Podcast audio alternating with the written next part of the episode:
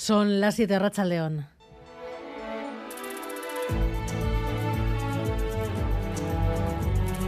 Gambara con Arancha García.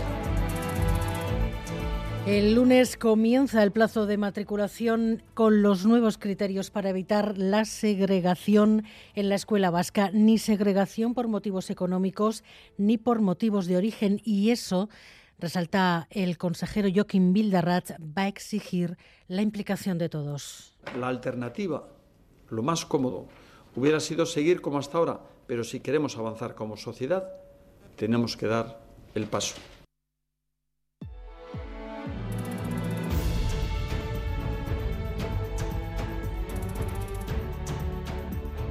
Y primer fin de semana con aumento de las multas a los portadores de armas blancas. Se nota ya, aumentado el control de la calle.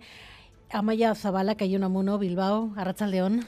A Rachaldeón Aranza, pues sí, nos hemos dado una vuelta por la ciudad y decir que sí que hay mucha presencia policial, tanto de municipales como de la Erzainza, sobre todo en la zona de Abando y en la parte vieja. La Erzainza nos comentaba que la cantidad de agentes es la misma, pero sí que han recibido la orden de actuar más e identificar y cachear a las personas sospechosas en zonas concurridas y demás robos como esta de Unamuno. Además, nos comentaban que aunque siempre disponían de ello, ahora el detector de metales lo llevan encima en cada momento, por lo que parece ser que sí que se están tomando más medidas contra la proliferación de armas blancas. Pues así están las calles en este viernes tarde. Además vuelven los recibos astronómicos del gas.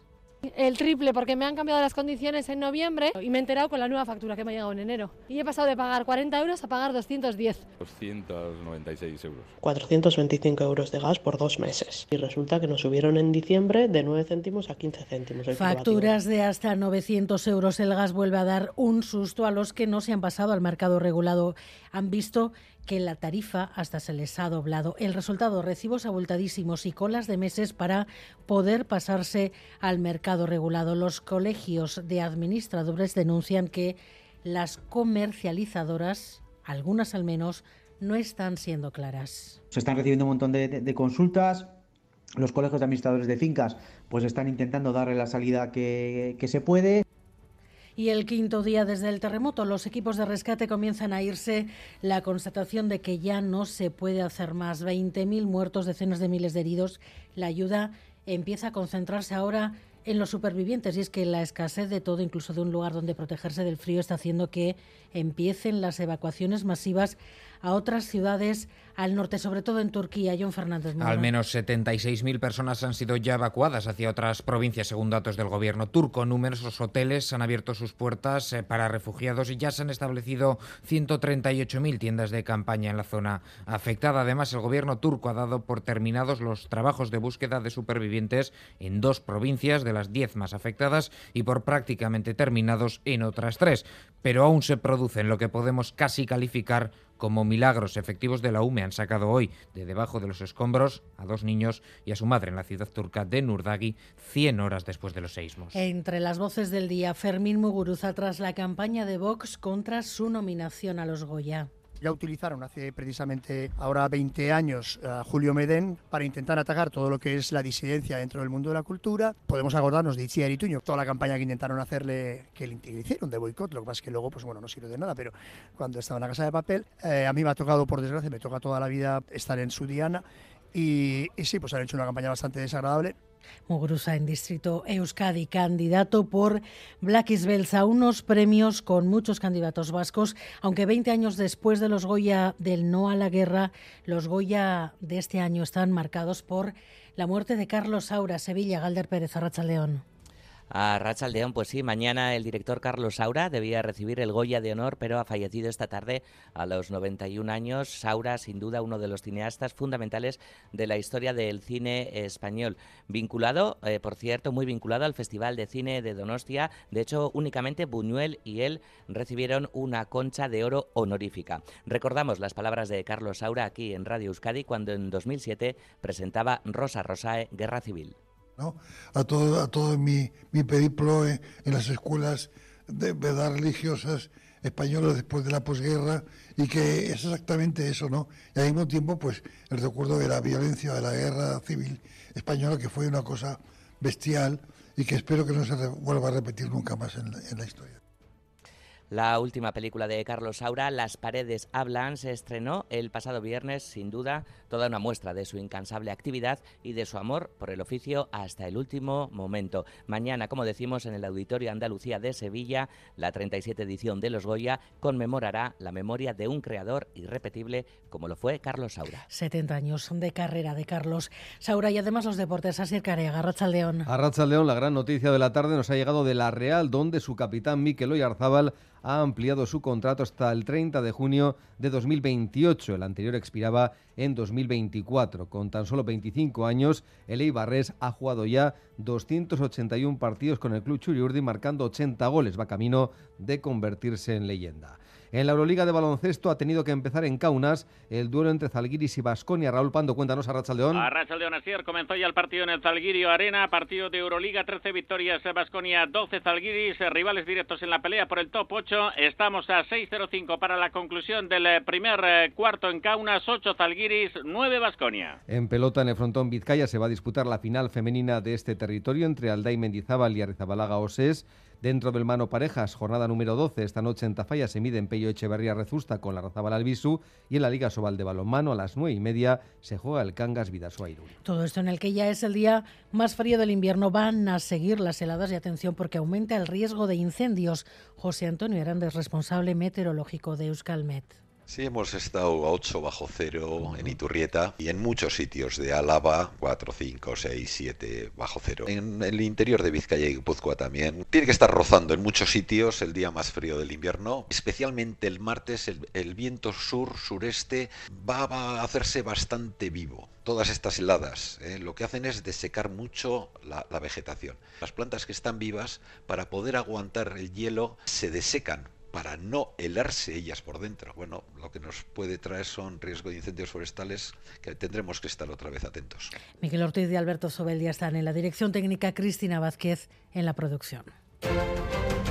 El lunes que viene comienza el proceso de matriculación escolar, matriculación para el curso que viene con un nuevo modelo de admisión que afectará a niños y niñas de dos años, los que llegan por primera vez a las aulas. Se trata, como recoge el pacto educativo, de distribuir de una forma más equilibrada al alumnado vulnerable, evitar su concentración en un número determinado de centros. Matriculación desde el lunes con novedades, Natalia Serrano. Cuando a partir del lunes y hasta el 24 de febrero las familias matriculen a sus hijos hijas de dos años, los que acceden por primera vez a la enseñanza van a poder elegir cuantos centros deseen por orden de preferencia. Novedad también, deberán rellenar un formulario sobre su situación socioeconómica. Es sencillo y no deberán aportar documentos adicionales.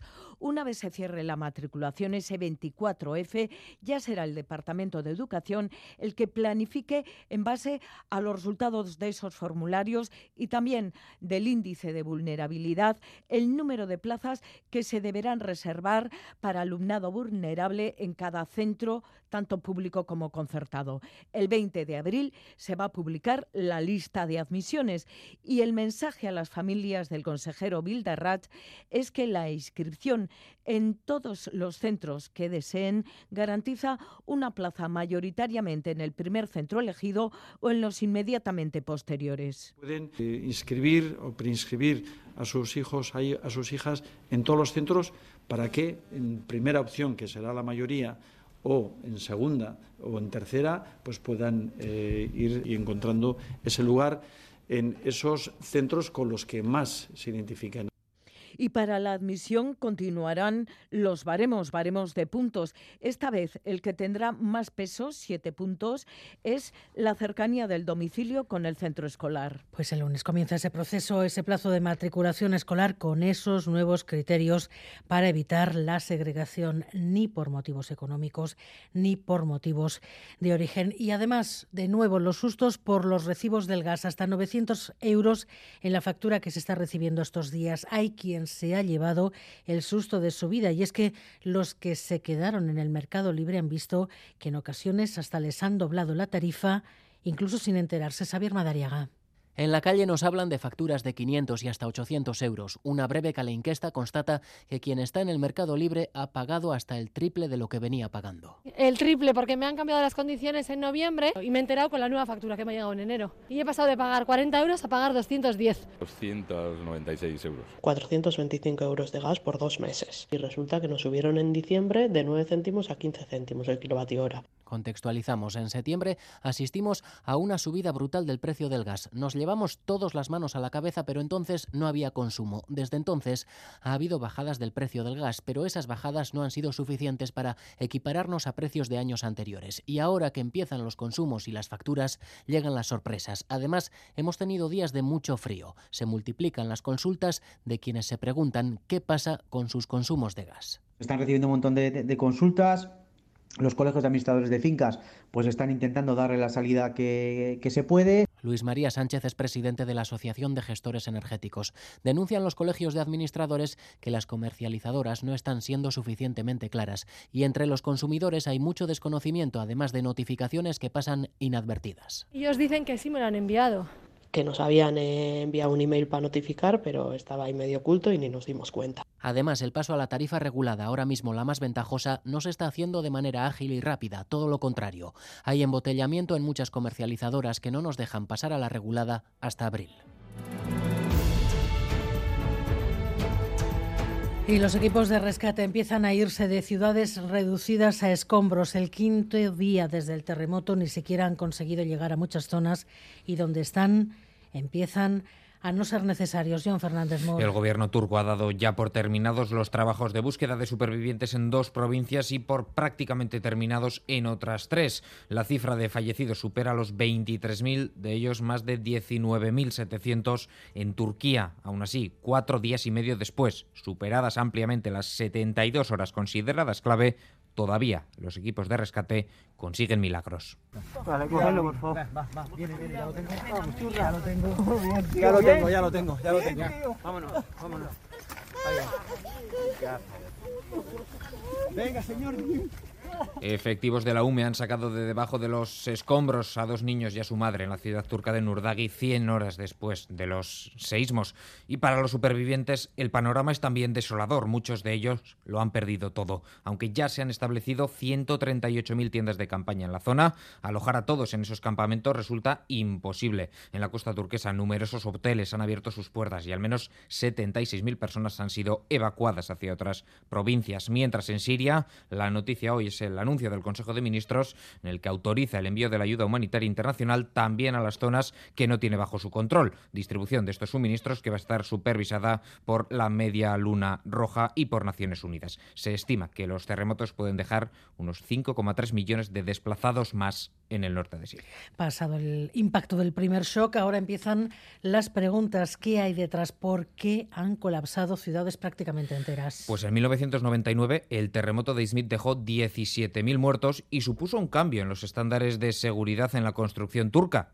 Al menos sobre el papel, se aprobó un código de construcción resistente a terremotos. Sin embargo, el Estado indultó decenas de miles de edificios a cambio de dinero. Cobró miles y miles de liras turcas a cambio de dejar como estaban esos edificios irregulares. La Fiscalía ha puesto en marcha investigaciones en las 10 provincias afectadas por el terremoto sobre estos edificios derrumbados. Y de hecho, hoy hemos conocido que un constructor turco de un exclusivo edificio residencial que se derrumbó con más de 100 personas en su interior en la provincia de Hatay ha detenido este viernes cuando intentaba huir a Montenegro. Se trataba de un edificio que supuestamente seguía los criterios más estrictos de seguridad.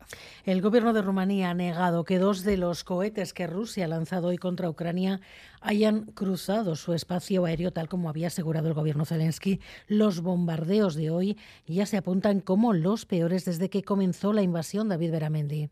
Es la respuesta de Rusia a la gira europea del presidente ucraniano Volodymyr Zelensky, un bombardeo masivo contra todo el país, decenas y decenas de misiles con un claro objetivo.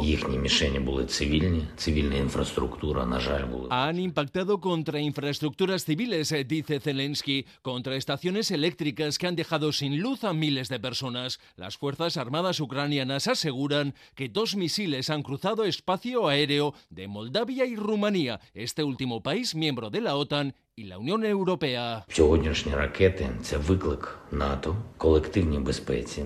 Rusia desafía a la OTAN a la seguridad colectiva, asegura Zelensky, y pide detener todos los ataques. Sin embargo, Rumanía niega con rotundidad que estos misiles hayan cruzado su espacio aéreo. Dice haber detectado un único misil a unos 35 kilómetros de la frontera. Este misil sí habría entrado en Moldavia, pero no en Rumanía. Gambara, con Arancha García. Muy pocos movimientos los que arroja el nuevo sociómetro para las elecciones de mayo. El PNV se mantiene como primera fuerza en Vizcaya y en Bilbao. Incluso podría hacerse con la mayoría absoluta. EH Bildu sigue al alza y disputaría por ser la más votada en Gasteiz, Fermín Alberdi. El sociómetro sitúa al PNV como la lista más votada en las tres juntas y en las tres capitales. Aburto tendría mayoría absoluta en Bilbao y los gelzales rozarían ese mismo escenario en juntas de Vizcaya. EH Bildu sería segunda fuerza en cinco de los seis escenarios, pero en Bilbao son los socialistas vascos los más votados tras el PNV. Las dos urnas más disputadas serán la del Ayuntamiento de Vitoria, con en este orden PNV, Bildu, PSE y PP en una horquilla de seis puntos, y la de Juntas Generales de Guipúzcoa, donde el PNV estaría dos puntos y medio por encima de Bildu. El Partido Popular Vasco muestra una mejora especialmente en Álava y el Carrequín Podemos seguiría con su representación pero a la baja. Aunque parece todo muy claro, los hay con dudas. Casi el 29% en Vitoria y casi el 30% de los encuestados en Donosti dicen no saber a quién votarán dentro de tres meses. Tras el endurecimiento de multas, el aumento de delitos por arma blanca en Euskadi, se abre ahora otra reflexión intentar entender el porqué de este fenómeno. De hecho, el alcalde de Gasteiz, Gorka Hurtar, han anunciado que su ayuntamiento va a encargar un estudio sociológico y Manuel Manterola. Gorka Hurtarán quiere pistas para poder hacer un trabajo preventivo, entender qué es lo que empuja a los jóvenes a portar un arma blanca. De ahí la decisión del Ayuntamiento de Vitoria-Gasteiz de realizar un estudio. Vamos a impulsar un análisis más sociológico sobre cuáles son las causas que impulsan a un joven a salir con un cuchillo o una navaja durante el ocio nocturno, ¿no? para que se puedan eh, prevenir estos casos. Son casos concretos, dice Hurtarán, pero quiere analizar las causas para tomar medidas de tipo más social una vez se ha abordado ya el endurecimiento de sanciones y penas medidas con las que el alcalde de Bilbao, Juan María Aburto, se muestra satisfecho. Seguimos pensando que aquí es muy necesario que trabajemos todos juntos, el sector eh, hostelero, por supuesto, las policías locales y la Archancha y los jueces. Toda la fuerza necesaria, decía, para luchar contra este fenómeno. Se nos anuncia, por tanto, un estudio sobre este fenómeno, pero ¿hay alguna encuesta, alguna investigación que, que explique algún cambio cultural, social en este sentido, Imanol? Bueno, pues hoy por hoy no hay datos sobre esta realidad, nada que indique un cambio cultural en este sentido. Es que tampoco hay constancia de estudios que hayan preguntado sobre este tema a los jóvenes, así nos lo ha dicho el sociólogo Santi Pisonero, analista en Radio Euskadi. Nosotros no hemos preguntado en las encuestas, ni a mí me consta que se haya preguntado en ninguna encuesta pues lo que proponía Hurtaran, si los chavales eh, salen o no con armas blancas. Por lo tanto, no tenemos herramientas, no tenemos datos para asegurar que esto se produce pues, con un volumen que justifique la preocupación que parece existir. Los cambios culturales que se han detectado en los jóvenes vascos tienen más que ver, según Pisonero, con temas más identitarios, nada que apunte a cambios que expliquen el aumento de delitos con arma blanca. El descontento, entre tanto, de las y los trabajadores por la situación en Osakidecha se va a plasmar en una manifestación conjunta el día 25 en las tres capitales, convocada por los sindicatos SATSE, el ALAB, el Sindicato Médico, Comisiones Obreras y UGT denuncian que la temporalidad de la plantilla supera ya el 50% y que las medidas anunciadas por el Gobierno no van a servir. También la precaria situación que arrastra la atención primaria. Escuchamos a Esther Saavedra de ELA y a Maya Mayor del Sindicato de Enfermería no hay ninguna voluntad de resolver los problemas de Osakidecha. Más allá de, bueno, pues palabras altisonantes de que no hay privatización, de que las condiciones laborales son buenas, de que no hay desmantelamiento, lo que vemos es que sí lo hay y que desde luego a día de hoy no hay ninguna, ninguna voluntad, bueno, pues de, de cambiar eso. Si tiene que venir la consejera de salud a la mesa sectorial, pues que venga.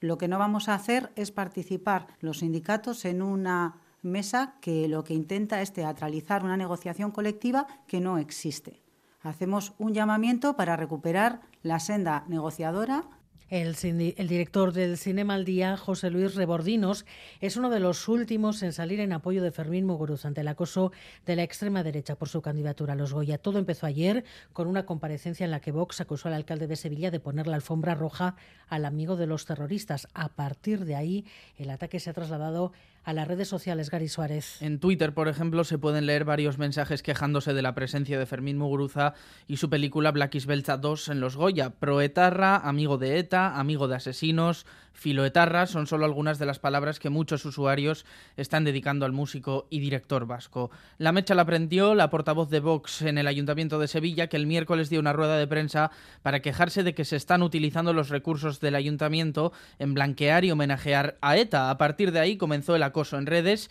y fuera de las redes. Esta mañana la capital andaluza, que estos días está adornada con réplicas de la estatuilla de los Goya, ha amanecido con varios carteles colgando de esas estatuas en las que se leía Goya Eta Muguruza Filoetarra. Tras esos acontecimientos, varias figuras han salido en defensa de Muguruza. El último, José Luis Rebordinos, director de Cinema al Día, que ha mostrado su apoyo al cantautor ante la campaña de acoso de la ultraderecha. Ha escrito en Twitter. María Jauregui, Aitor Merino o Willy Toledo también le han defendido. Por su parte, Muguruza ha hablado en Radio Euskadi, dice que no es la primera vez que intentan este tipo de campañas. Ya utilizaron hace precisamente ahora 20 años a Julio Medén para intentar atacar todo lo que es la disidencia dentro del mundo de la cultura. Podemos acordarnos de Itziar Ituño, toda la campaña que intentaron hacerle, que le hicieron de boicot, lo que pasa es que luego, pues bueno, no sirve de nada, pero cuando estaba en la casa de papel, eh, a mí me ha tocado, por desgracia, me toca toda la vida estar en su diana y, y sí, pues han hecho una campaña bastante desagradable. Dice Muguruza que la ultraderecha no puede dar lecciones de este tipo. Y las víctimas de ETA entran en el debate sobre la pensión del Congreso a García Damborenea. Covite se ha unido al Parlamento Vasco. Censura que un condenado por los GAL compre, cobre una pensión del Estado. Es algo indigno, dicen desde Covite. Califican de escándalo que un servidor público haya sido condenado a siete años de prisión por el secuestro de Segundo Marey, pero que además esa persona cobre una pensión del Estado. Es, insiste Covite, indigno. Así reaccionado este colectivo de víctimas vía Twitter a la proposición no de ley aprobada en el Parlamento Vasco, a través de la cual se insta al Congreso a que retire la prestación que cobra García Damborenea de dicha institución como exdiputado. Por cierto, que a este mensaje de Twitter ha respondido también Pili Zabala hermana de Joshi Zabala, víctima de los GAL, se pregunta para cuándo reformas legislativas acordes al derecho internacional en materia de derechos humanos. Y tras varias semanas de enfrentamiento público, Pedro Sánchez ha lanzado el mensaje de que la coalición con Unidas Podemos no se rompe, aunque la crisis por la reforma de la ley de libertad sexual no se ha cerrado. De hecho, el PSOE quiere tramitarla por la vía de urgencia entre la última semana de este mes y la primera de marzo. Isaro Baza. Eso es, desde el Gobierno quieren disipar los mensajes que eluden a una ruptura de la coalición. Primero la hacía el presidente y después el ministro de la Presidencia, Félix Bolaños. El Gobierno no peligra en ningún caso. Por supuesto que yo hablo a diario con ministros del Partido Socialista y de Unidas Podemos. Desde Unidas Podemos corroboran que la coalición goza de buena salud. Pablo Echenique. Sí, es voluntad de ambas partes del Gobierno. El debate no, no es ese. Pero los morados siguen insistiendo en las discrepancias entre los socios sobre la ley del solo sí es sí. Por ello, tienden la mano a los socialistas. Ministra de Derechos Sociales, Yone Belarra. Nosotras en ningún momento nos hemos levantado de la mesa de negociación. Quien tiene que volver a la mesa es el Partido Socialista, tiendo la mano y podamos reconstruir esa mayoría feminista, insisto, protegiendo el corazón de la ley. La de Podemos no es la única mano tendida. Los populares siguen ofreciendo su apoyo, pero Esteban González Pons ha expuesto los matices. La proposición de ley presentada por el Partido Popular es prácticamente igual a la presentada por el Grupo Socialista y nosotros la presentamos antes, así que basta con que los socialistas voten la proposición del PP. Los socialistas han solicitado que su proposición de ley se tramite por la vía de urgencia en el Congreso con el fin de acelerar el proceso. Y en Cataluña, la defensa de Laura Borràs ha pedido la suspensión del juicio por el pacto de la Fiscalía con los otros dos acusados. La presidenta del Parlamento está acusada de adjudicar casi una veintena de contratos a dedo cuando presidía el Instituto de las Letras Catalanas Iracha Ruiz. Sí, porque es un caso de corrupción y no contra el independentismo. Esquerra, la CUP y han dejado sola a Laura Borràs en el paseillo hasta el tribunal. Le han respaldado dirigentes de su partido, pero ni siquiera el candidato a la alcaldía de Barcelona, Xavier Trías, que ha aludido temas de agenda. Ella se centrará en el juicio y por eso ha anunciado que hace un paréntesis para apartarse de la vida pública. El secretario general Jordi Turull critica que no será un juicio justo. no tindrà un judici just. El president, el senyor Barrientos, que és una persona doncs, que s'ha destacat per fer ostentació de la seva lluita contra l'independentisme. Ens trobem davant d'un cas més que s'aplicarà allò del Codi Penal de l'enemic. Las pruebas contra la expresidenta del Parlamento son contundentes. La policía accedió a los mails que Borrás se intercambió con su amigo y beneficiario de 18 contratos a dedo de más de 300.000 euros. Se trocearon, ninguno superó los 20.000 euros para evitar así tener que sacarlos a concurso. En la carpeta presupuestos Laura se hallaron mensajes en los que se detallaban, y es textual, los trapis que tenía con la jefa. Borrás, que dirigía el Instituto Catalán de las Letras, no reconoce la correspondencia como propia, pero su amigo y también investigado podría pactar con la Fiscalía y cantar. Incriminaría a Borrás, pero él evitaría la cárcel. Ella se enfrenta a seis años de cárcel. Y en el marco de la investigación de la trama del Qatargate, el eurodiputado socialdemócrata belga Marc Tarabella ha sido arrestado para llevarlo a declarar ante el juez. La Eurocámara le retiró la inmunidad parlamentaria la semana pasada. Bruselas, Amaya, Portugal. A Tarabella ya le registraron la casa cuando se destapó la trama, pero al contrario que a la vicepresidenta Eva Kaili, a él no le sorprendieron cometiendo presuntamente un delito flagrante, por lo que lo protegía su inmunidad parlamentaria. Pero esa inmunidad se la retiraron la semana pasada en pleno a petición de la Fiscalía belga y con el voto a favor del propio Tarabella, que aseguraba no tener nada que esconder. Ya sin inmunidad le han registrado una caja fuerte que la han encontrado en Lieja y han entrado también en varias oficinas del Ayuntamiento de Municipio de la misma provincia de donde es alcalde. Antonio Panzeri, el presunto cabecilla de la trama que ha acordado colaborar con la investigación para reducir su pena, asegura que él mismo le entregó más de 120.000 euros en mano a Tarabella a cambio de que favoreciera la imagen de Qatar en sus labores como eurodiputado. Gambara, con Arancha García. Sin llegar a situaciones extremas como las que se viven en islas como Mallorca o en ciudades como Barcelona o Madrid, el alto precio de la vivienda es en parte responsable de que centenares de personas residan ya en la docena de campings que hay abiertos en Euskadi durante todo el año. Pero lo hay y en algunos de ellos, como el de Ibaya en Vitoria-Gasteiz, los inquilinos permanentes superan el centenar y eso que la actual ley impide empadronarse en una mobile home o en un bungalow. Sonia Hernando. En el camping de Ibaya de Vitoria-Gasteiz viven alrededor de 120 personas, entre ellas 12 menores, personas como Manu. Como una familia. Yo he encontrado una familia y compañeros que no, no creía que iba a encontrar en, en un camping. La mayoría vive en bungalows, pero también en caravanas. Gumer, responsable del camping Ibaya, dice que dan respuesta a quien no se puede permitir un alquiler en la ciudad. Los alquileres pueden estar entre 800 o 900 euros en un nivel no ya medio alto, ¿eh? aparte de todo lo que te exigen de nómina, seguro, eh, garantías, etcétera, y bueno, nosotros cubrimos esa labor social y también procuramos tener cierto cuidado con la gente que nos viene, pues qué duda cabe, esto se convierte en una familia que no quiere problemas. Un bungalow en este camping puede salir por unos 600 euros mensuales. Aquí encontramos trabajadores temporeros, familias con pocos recursos, jóvenes que no pueden emanciparse de otra manera o personas divorciadas que no pueden hacer frente a un alquiler. Joaquín vive en el camping de Arbizu, en Navarra, desde que se divorció. Pide que se pueda legalizar su situación. Yo estoy empadronado eh, en Arbizu, justamente en casa de la hermana Hombre, eh, sería estupendo que, que, se pudiera legalizar, por supuesto. Y es que 11 meses al año puede constar que viven en el camping, pero durante un mes tendrían que abandonarlo porque la ley no permite que estas situaciones se cronifiquen. Y tras meses amarrados en la Itamarilla hasta rumbo del Mediterráneo central, Lander López Lerena. Sí, a las 9 de la mañana puntuales han soltado amarras en el puerto de Vinarós, en Castellón. Superada la inspección de bandera y tras recibir la última notificación del Gobierno de España, el buque de rescate Aitamari se ha embarcado en su novena misión, la primera del año 2023. El anterior consiguieron rescatar a 113 personas del Mediterráneo central. Corre prisa, porque sin buques de rescate en la zona, cada segundo resulta mortal para los que huyen. Miquel San Sebastián, tripulante del Aitamari, esta mañana en Boulevard. Las cifras oficiales al menos seguramente serán más, pero son 104 personas que han muerto ya en el Mediterráneo, solamente en el Mediterráneo central. Eh, lo que sí está viendo son muchas más devoluciones hacia Libia por intercepción de los guardacostas libios, pero sí es un chorreo constante, continuo, no nos podemos acostumbrar. Novena misión que se inicia en medio de las posibles sanciones a las que se enfrenta la ONG por una inspección en el puerto de Palermo. Un proceso, recuerdan, que no afecta a la actividad de la Itamar y que continuará evitando muertes en el Mediterráneo. Es un proceso que está, que está abierto en paralelo, que no interfiere para nada en esta misión, cuyo periodo de alegaciones eh, está abierto y estamos presentando toda la documentación pertinente para poder alegar todos los puntos y ver cómo queda. ¿no? Esta noche en Euskal Televista, en sendas ediciones de Gaur Egun y primer episodio del documental Review Aitamari.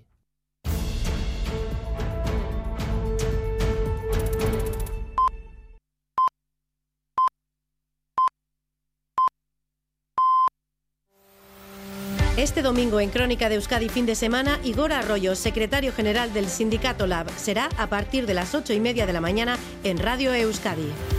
Siete y media, lo primero antes de seguir adelante, el tiempo para mañana y el fin de semana. Euskal Metolats, Príncipe Arrachaldeón. A Rachaldeón acabaremos la jornada con ambiente tranquilo pero frío. El cielo estará despejado y las temperaturas volverán a bajar rápido en cuanto se oculte el sol, de manera que se registrarán valores negativos en el interior ya desde últimas horas de hoy. Y el fin de semana continuaremos con una situación estable, pero el viento del sureste cogerá fuerza.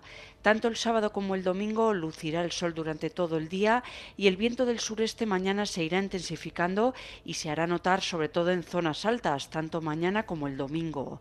Los amaneceres serán fríos, con heladas en el interior el sábado, incluso en puntos de la costa, pero el domingo el viento del sureste no permitirá que las temperaturas durante la noche bajen tanto y en la vertiente cantábrica será más difícil que hiele. En Álava y centro y sur de Navarra, sin embargo, seguiremos con heladas y en algunos puntos serán intensas. En cuanto a las temperaturas máximas, tenderán a subir un poco, sobre todo en la vertiente cantábrica y en los puntos de Álava donde hoy la niebla ha persistido, y en general los dos días se moverán entre los 10 y los 15 grados. Por lo tanto, fin de semana soleado, con amaneceres y anocheceres fríos y viento del sureste que se hará notar a partir de mañana.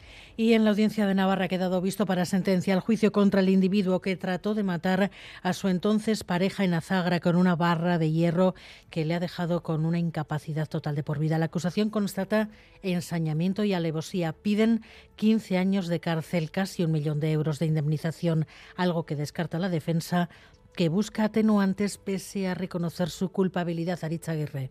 El agresor pide perdón pero sigue sin reconocer lo que pasó. Todavía no puedo explicarme cómo ocurrieron aquellos, parece ser, pocos segundos en el que ocurrió el hecho. Y la acusación considera aprobada la premeditación que el acusado subió a la habitación con ánimo de matar, con alevosía porque el ataque fue sorpresivo y ensañamiento a la vista de la cantidad, la dureza y el objetivo de los golpes, destaca el fiscal. Los golpes con el bastón están dados con la esquina, con la zona de la T, con la que causa un mayor daño, por lo menos hay cinco golpes, cuatro en la cabeza, pero es que luego abrir la cabeza no es una cosa que se haga con facilidad. Además acusan a Santiago Martínez de no desistir hasta que pensó haberla matado. Ese fue su único error según la acusación particular y luego actuó con total frialdad yendo a una comisaría lejana. Vio que se estaba desangrando y me voy tranquilico a Estella. Pasan 50 minutos para ir a comisaría. La defensa pone en duda la versión de la víctima precisamente aduciendo la pérdida neuronal y el deterioro cognitivo causado por la agresión, que reconoce pero califica de implosión o arrebato. No hay ningún ánimo de matar, o al menos no de forma consciente, que el delito es consumado y por las lesiones causadas únicamente y pide atenuantes porque el acusado está dispuesto a entregar a la víctima todo su patrimonio, 120.000 euros, pero la acusación afirma que el daño es irreparable y niega cualquier trastorno psíquico, sino un sentimiento de superioridad sobre la víctima. Gogora entregará mañana los restos de seis gudaris muertos en Archanda cuando la guerra tocaba su fin, en la primavera de 1937. La colaboración de las familias ha sido clave para poder identificarlos gracias a las muestras de ADN Blanca 10. Desde el año 2002 se han exhumado 250 cuerpos de gudaris en la comunidad autónoma vasca, de los que 35 han conseguido ser identificados. Gogora cuenta con una base de datos de fallecidos en la guerra civil y allí vuelcan el resultado de todas las investigaciones que realizan para lograr hacer las conexiones entre los desaparecidos y sus familias. Ainchane Cenarro, directora de Gogora en Boulevard. Todas las personas eh, que dan su muestra de ADN atestiguan que en su casa falta un familiar. Vengan a Gogora y digan que efectivamente existe esa persona desaparecida y den esa muestra. No siempre es fácil lograr el ADN en los restos de personas que murieron hace más de 80 años. Es un proceso complejo y en ocasiones no se consigue. Miriam Baeta, investigadora de Biomix de la UPV, ha explicado que aunque ahora en ocasiones no es posible lograr el ADN de las personas exhumadas, la tecnología va avanzando y contar con las muestras de sus familias puede ser clave en el futuro. Cada día se está desarrollando nuevas tecnologías, yo creo que ha sido un punto clave, porque nos permite disponer de muestras de, de más de 500 familiares. De cara al futuro, se podrá comparar con nuevos restos exhumados. La directora de Gogora, Inchane Cenarro, ha recordado que la resistencia de estos gudaris permitió escapar de Bilbao a miles de personas. Dieron su vida para que otras pudieran salvarse. Y el solar de la antigua cárcel de Pamplona es ya oficialmente un lugar de memoria histórica. Este viernes ha tenido lugar el acto institucional. La presidenta Chivite, el ministro Bolaños se han comprometido a que en los próximos meses sea declarado también lugar de memoria el fuerte de San Cristóbal, donde en el 38 tuvo lugar la conocida fuga de casi 800 presos republicanos. Hoy en Arangoa. Situado en el Monte Escava, en la comarca de Pamplona, el fuerte de San Cristóbal está abandonado y sin ningún uso en manos del Ministerio de Defensa. La presidenta Chivite y el ministro Félix Bolaños han acordado crear un grupo de trabajo para que sea declarado lugar de memoria lo antes posible. Tener un lugar que fue tan significativo y tan emblemático de la represión de la dictadura, que ahora sea un lugar donde los valores democráticos, los derechos fundamentales, la historia se conozca. Ambos participaban después en el acto institucional de declaración como lugar de memoria del solar de la antigua cárcel de Pamplona, un espacio presidido por la puerta de piedra de aquella prisión, donde la presidenta Chivite reiteraba el compromiso de su gobierno con las políticas de memoria y convivencia. Como presidenta, siempre he tenido claro que el sustento de nuestro ser y de nuestro avance como sociedad debe ser la convivencia. La antigua cárcel de Pamplona se derribó en 2012 y por ella pasaron más de 7.000 presos de la dictadura franquista, de los que más de 400 fueron asesinados. El boom turístico de Euskadi venía, que venía viviendo antes de la pandemia se dispara pasada la COVID. Lo confirma el nuevo estudio Ibiltur que cada dos años hace el Departamento de Turismo. El número de visitantes ha crecido un 11%, de forma que Araba, Vizcaya y Guipúzcoa son líderes de la recuperación del turismo.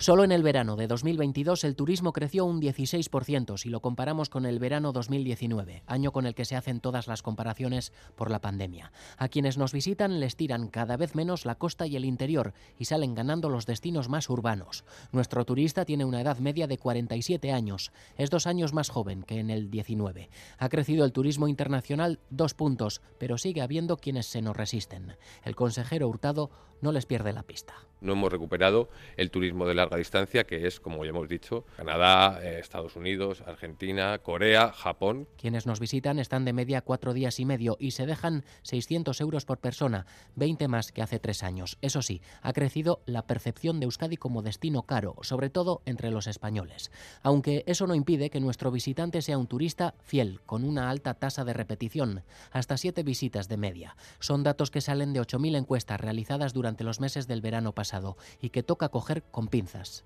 todos lo hemos vivido, ese boom ¿no? de volver a, querer salir, a viajar. Ha sido una situación anómala porque ha sido una pandemia a nivel mundial, pero como le he dicho antes, los datos estamos muy contentos, gracias sobre todo al trabajo del sector. El estudio Ibiltour 2023 en el que ya trabajan dará una foto de nuestro turismo bastante más normalizada.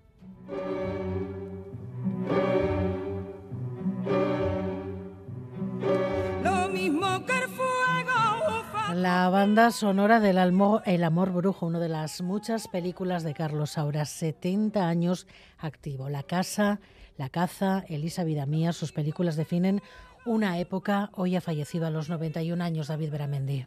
Aragones de nacimiento, cineasta, fotógrafo, escritor, Carlos Saura ha muerto a los 91 años de edad en Madrid. Cuando me muera, por favor no me recordéis. Pues no, me importa un pepino. A mí lo que me interesa es que me recuerde mientras vivo. Sufrió la Guerra Civil Española durante su infancia y eso marcó sus películas en las que supo burlar la férrea censura del franquismo. Debutó con Los Golfos, enseguida fue premiado en Berlín y Cannes con La caza o La prima angélica y ya más tarde fue nominado a los Oscar. Carmela. Sí, José, pero más suavecito, más dulce. Carmela. Con Ay Carmela recibió su primera nominación a los Oscar. El recuerdo de la violencia de la guerra civil española que fue una cosa bestial. El cine fue una de sus pasiones, pero no la única. También la música y el baile.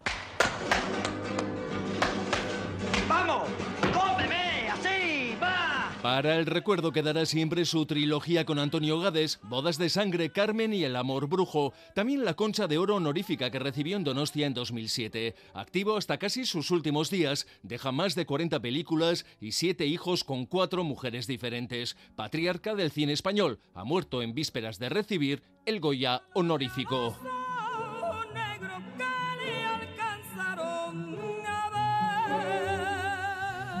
Pues de momento lo dejamos aquí, ya lo saben, volvemos en Gambara a partir de las 8. Hoy entrevistamos a O'Donnell Orza, tertulia además con Oscar Bañuelos, Ana Garbati y Eider Hurtado. Todo eso a partir de las 8 porque ya es tiempo para el deporte. A ser Careaga, León. A León, la gran noticia de la tarde nos ha llegado de La Real, donde su capitán Mikel Oyarzábal ha ampliado su contrato hasta el 30 de junio de 2028. El anterior expiraba en 2024. Te ofrece los titulares deportivos. Con tan solo 25 años, el Ibarres ha jugado ya 281 partidos con el club Churiurdi, marcando 80 goles. Va camino de convertirse en una leyenda. En la Liga de Primera mañana cita para el Atlético a las 9 en Mestalla. Los Leones quieren ganar lejos de Samamés, algo que no consiguen desde septiembre aprovechando el mal momento del Valencia. En segunda, mañana a las 4 y cuarto, el Deportivo Alavés se pone a prueba en la Romareda de Zaragoza. Busca a los albiazules su cuarto triunfo consecutivo. En la Euroliga de baloncesto estamos a 40 segundos del descanso largo en Kaunas. De momento gana por 4 Basconia, Zalgiris 36, Basconia 40. En pelota, en el frontón Vizcaya se va a disputar la final femenina del territorio vizcaíno entre Alday Mendizábal y Arrizabalaga Osés. Dentro de la jornada número 12 del Mano Parejas, esta noche en Tafalla se mide en Pello Echeverría Rezusta con la Razabal, sustituto de Urruti y Albisu. En la Liga Sobal de Balonmano a las 9 y media se juega el Cangas Vidasoa Irún. En la Liga CB de baloncesto mañana a las 6 Bilbao Basket buscará romper su mala racha ante el Granada en el Bilbao Arena. Y en Azpeitia mañana también se juega la clasificatoria para el duatlón de Euskal Herria que se disputará el 5 de marzo. Zure etxea efizienteagoa izatea nahi duzu? Jakina. Eta argiaren fakturan aurreztea. Eta gasarenean. Eta orain diru laguntzak dituzte. Inbertitu efizientzian. Egin zure etxe bizitza efizienteagoa eta jasangarriagoa eta aurrezten lagundi ezazula. Informazio gehiago zure bulegoan eta laboralkutxa.eu selbidean. Laboralkutxa, bada beste modu bat. En Radio Euskadi, Kirol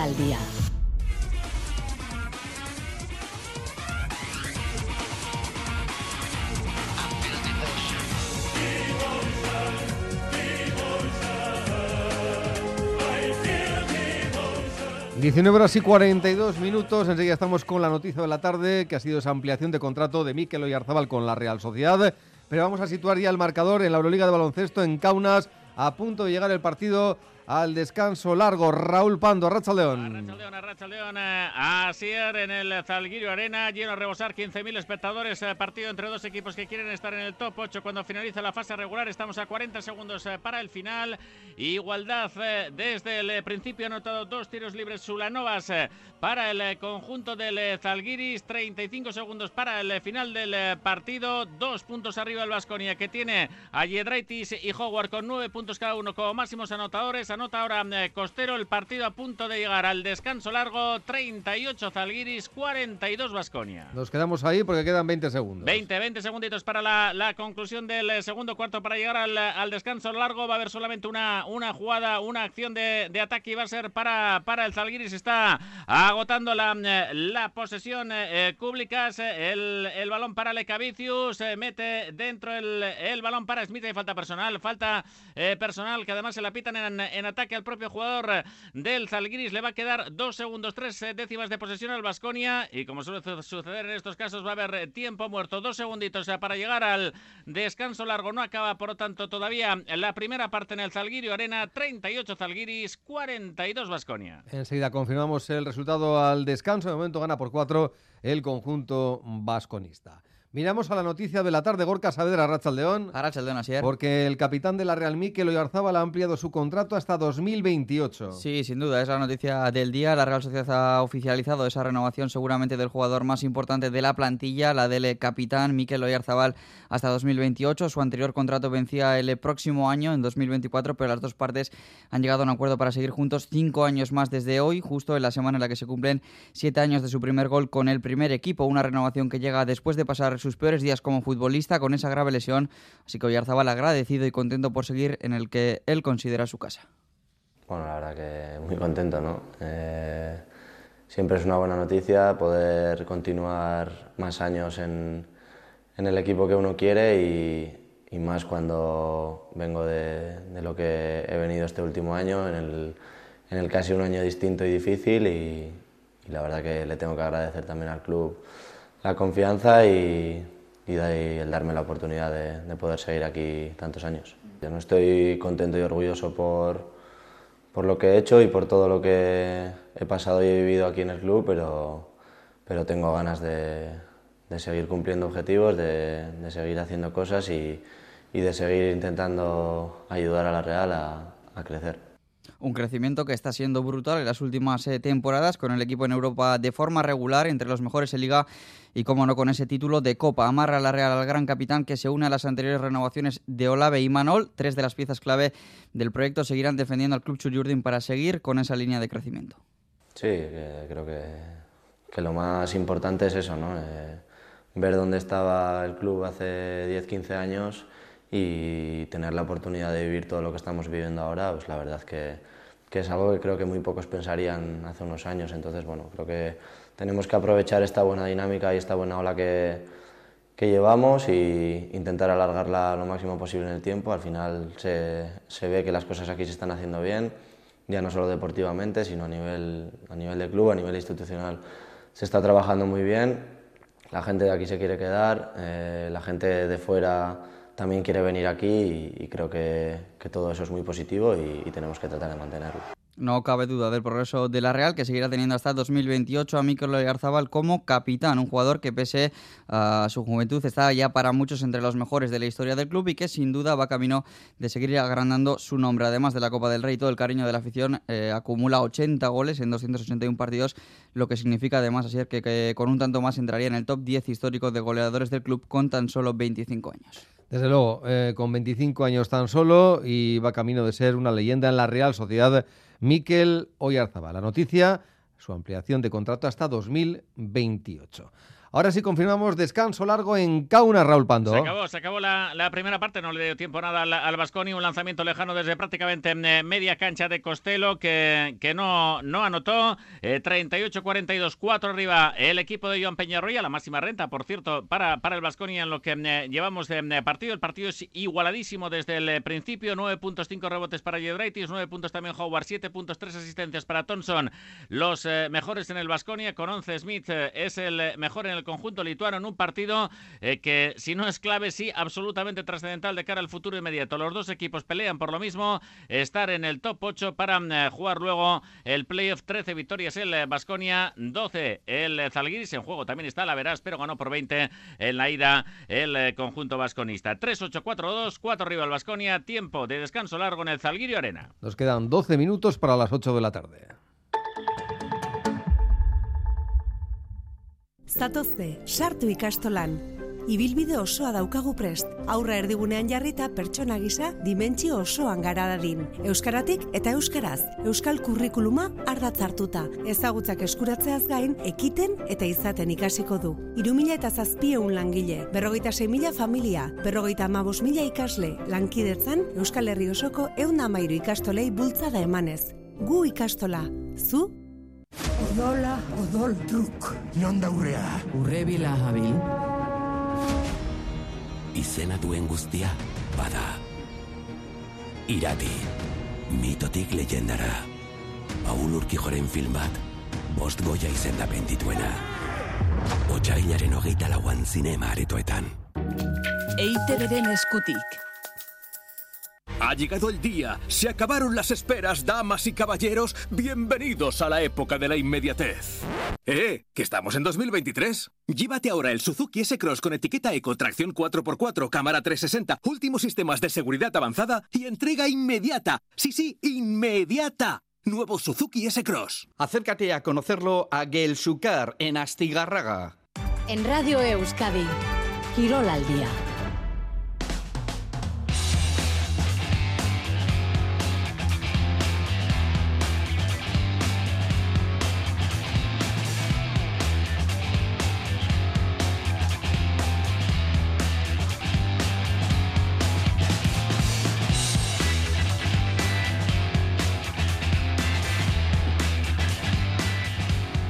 Mañana a las 9 hablamos ya de la Liga en Primera División. En Mestalla se abre la jornada para los nuestros con el Valencia Athletic. Los Leones quieren romper su mala racha fuera de casa, donde no ganan desde el ya lejano 11 de septiembre. Fue en Elche por 1-4 y aunque ha llovido poco, ya ha llovido desde entonces. Además, la ocasión parece propicia porque el Valencia, como ya se comprobó, o ya lo comprobó el propio Atlético hace 15 días en Copa, está hecho unos zorros al borde del abismo y buscando entrenador a la desesperada, aunque no se ha reforzado en este mercado de invierno. Valverde avisa el partido de mañana, nada tendrá que ver con el de cuartos de Copa.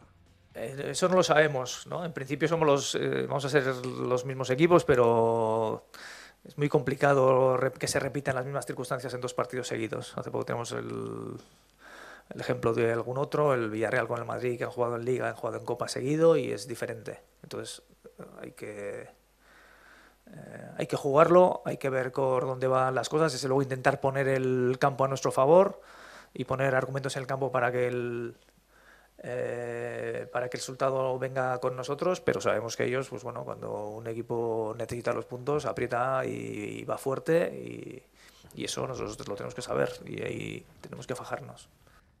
El entrenador del Athletic cree que el Valencia es un buen equipo, pero que la ansiedad probablemente no les esté permitiendo rendir a su nivel.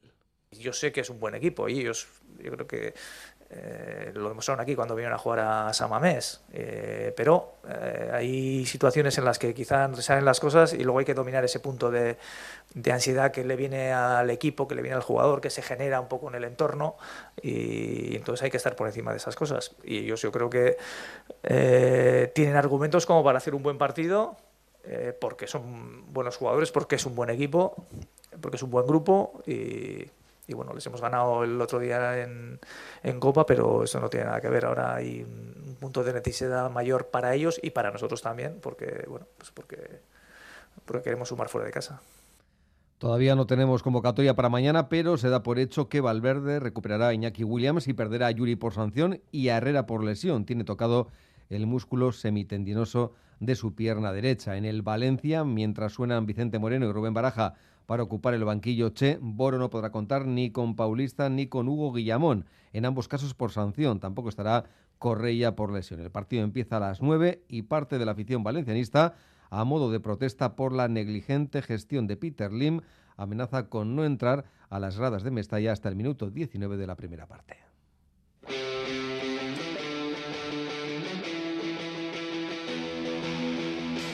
En la Real todo el protagonismo para Mikel Oyarzábal esta tarde. Por la mañana comparecía Robert Navarro, Gorka Saavedra. Sí, un jugador que la temporada pasada tuvo que dar ese pequeño paso atrás, bajando al filial para disfrutar de minutos en segunda división y que este año ha comenzado a tener eh, mucha más regularidad y minutos de calidad en el primer equipo. En Liga ha jugado 14 partidos, pero en Copa, en 5 encuentros, consiguió cuatro goles en Europa League en cuatro partidos ha firmado otros dos goles y dos asistencias. Hoy además, eh, ante los medios, eh, además de confesar que el año en el final le vino bien, ha salido eh, a la palestra una frase que dijo Xavi Alonso en su día, que Robert Navarro era un jugador bonito pero que le faltaba algo para ser todavía bueno. Bueno, es esto es lo que ha comentado el jugador sobre esa frase. Todavía me queda mucho para ser un, jugador bueno, eh, pero bueno, sí que respecto a esa frase ¿no? que, me dijo Xavi, eh, creo que también pues, lo entendí, eh, me hizo mejorar y me hizo, me hizo ver que, que si no era efectivo en el, en el fútbol, en el profesional, eh, no iba a ir a ningún lado. Siendo humilde, por así decirlo, yo también me, me veo esa, esa, evolución, ¿no? Eh, pero bueno, eh, como digo, creo que me queda mucho por mejorar. desde que bajo el año pasado al Sanse sí que me, como dije, ¿no? que me marqué ese, ese periodo para, para mejorar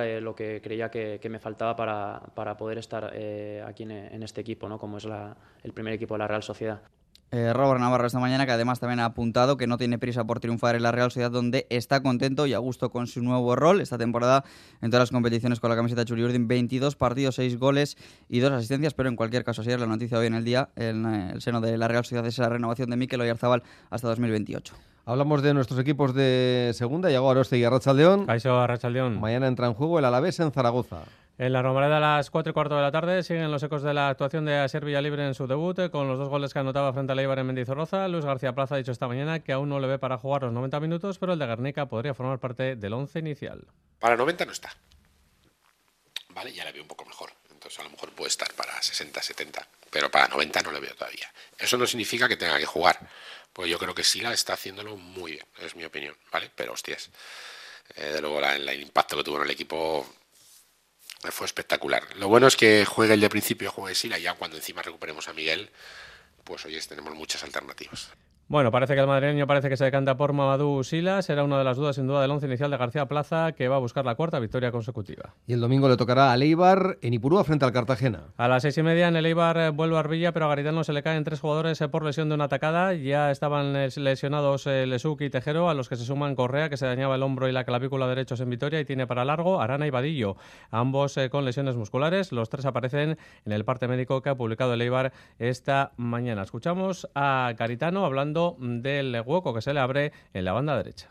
Ya buscaremos alguna otra solución que hemos estado trabajando durante la semana y, bueno, como siempre digo, ¿no? Hay situaciones para que un equipo esté arriba y como estamos nosotros y peleando por esas cosas, tienes que enfrentarte a situaciones diferentes durante la temporada. ¿no? A veces tienes todos los jugadores, otras veces, como ahora, tenemos bastantes bajas y sobre todo en alguna posición, pues, pues gente que tiene que jugar ahí de, que no es de esa posición. Y sin más, la solventaremos seguro. El que saldrá lo hará bien y eso es un poco la fuerza del grupo que tenemos y, hay que solventar estas situaciones a veces difíciles también. ¿no? Bueno, pues el rival a ser el Cartagena que llega en caída libre con ocho partidos sin conocer la victoria. Gracias, Yagoba. Acaba de llegar la convocatoria del Athletic, 22 jugadores y vuelve Iñaki Williams.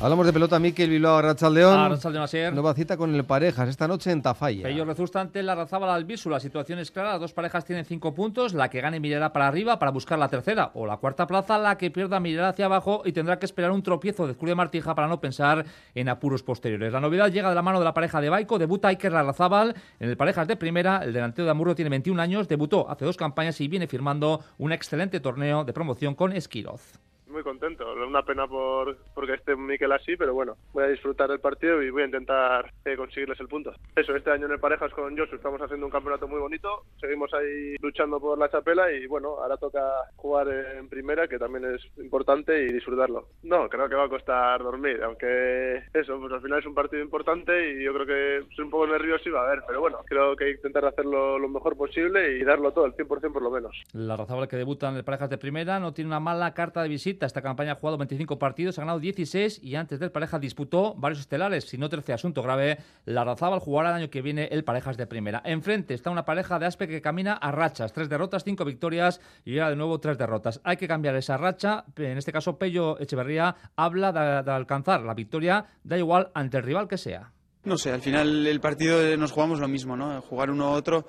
Bueno, sí que Iker igual de, arriba tiene, tiene una velocidad especial a todos, yo creo y bueno, Urruti pues tiene la veteranía, ¿no? Al final, pero bueno, el partido lo vamos a enfocar igual. Eh, tenemos que hacerlo bien nosotros y, si, lo hacemos pues tendremos opciones. El que gane se asegura el playoff, el que pierda se quedará con cinco victorias y a la espera de lo que suceda el domingo en Alchazu. Y es que si el domingo Ezcuria y Martija ganan, se quedan a un solo punto de la sexta plaza. Gracias, eh, Miquel. En la Liga Sobal de Balomano, cita para Vidasoir una partida de las nueve y media en la cancha del Cangas, una cancha que no se le da nada bien al conjunto Irundarra, que además tiene que mejorar su rendimiento lejos de Artalecu. Y en la Liga CB de baloncesto, mañana a las 6, Bilbao Basket buscará romper su mala racha ante el Granada en el Bilbao Arena. Acumula ya en Liga cuatro derrotas consecutivas. Ha llegado el momento de romperla ante un equipo que está en la parte baja de la clasificación como el Nazarí. Jaume Ponsarnau. Queremos ganar porque sabemos que, que hay partidos en una, en, una, en una, temporada que siempre son un poquito más, más trascendentes que otros, igual de importantes, pero más, más trascendentes. ¿no? Igual de importantes porque al final la victoria suma victoria, pero más trascendentes por el momento, eh, por, porque es antes de ventanas, ir a las ventanas con una victoria positiva a la situación, porque llevamos unos cuantos partidos perdiendo, por, por unas cuantas cosas, ¿no? Y, y, este es más trascendente, lo sabemos, y creemos que, que, vamos a estar un poquito mejor. Pero, pero que sin, sin, ninguna duda el factor más importante por el que creemos que vamos a estar mejor es porque jugamos en nuestra casa, en Miribilla, con nuestra gente, y sabemos que, que ellos más que nadie saben y entenderán la trascendencia del partido apelando al efecto Miribilla. Mañana la cita a las 6, Bilbao Basket Granada. Recuerden, estamos en el descanso largo en la Euroliga de Básquet. En Kaunas de momento gana Basconia por 4 puntos, Zalgiris 38, Basconia 42. Son las 8, noticias en Radio Euskadi. Continúa adelante Gambara.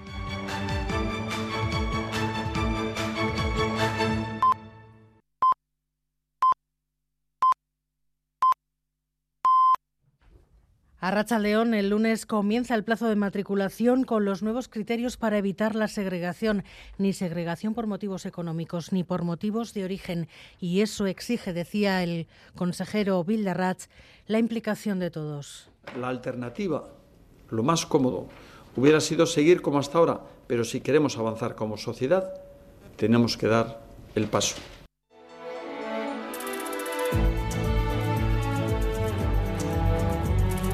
Gambara con Arancha García. Nuevo modelo de admisión, por tanto, en la escuela vasca que va a afectar a los niños y niñas que llegan por primera vez a las aulas Natalia Serrano. Cuando a partir del lunes y hasta el 24 de febrero las familias matriculen a sus hijos hijas de dos años, los que acceden por primera vez a la enseñanza van a poder elegir cuantos centros deseen por orden de preferencia. Novedad también, deberán rellenar un formulario sobre su situación socioeconómica. Es sencillo y no deberán aportar documentos adicionales. Una vez se cierre la matriculación, ese 24F ya será el Departamento de Educación el que planifique en base a los resultados de esos formularios y también del índice de vulnerabilidad el número de plazas que se deberán reservar para alumnado vulnerable en cada centro, tanto público como concertado. El 20 de abril se va a publicar la lista de admisiones y el mensaje a las familias del consejero Bildarrat es que la inscripción en todos los centros que deseen garantiza una plaza mayoritariamente en el primer centro elegido o en los inmediatamente posteriores. Pueden eh, inscribir o preinscribir a sus hijos, a sus hijas en todos los centros para que en primera opción, que será la mayoría, o en segunda o en tercera, pues puedan eh, ir encontrando ese lugar en esos centros con los que más se identifican y para la admisión continuarán los baremos, baremos de puntos. Esta vez el que tendrá más peso, siete puntos, es la cercanía del domicilio con el centro escolar.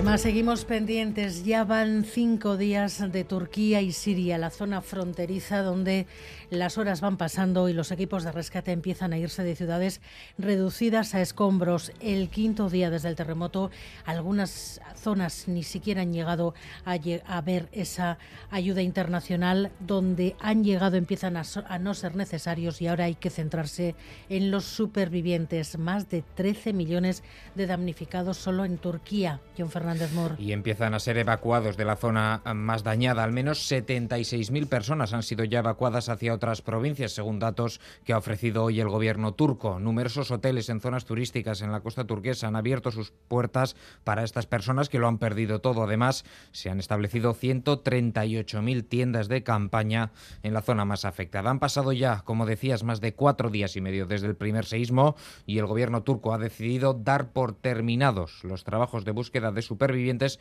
en dos provincias y por prácticamente terminados en otras tres.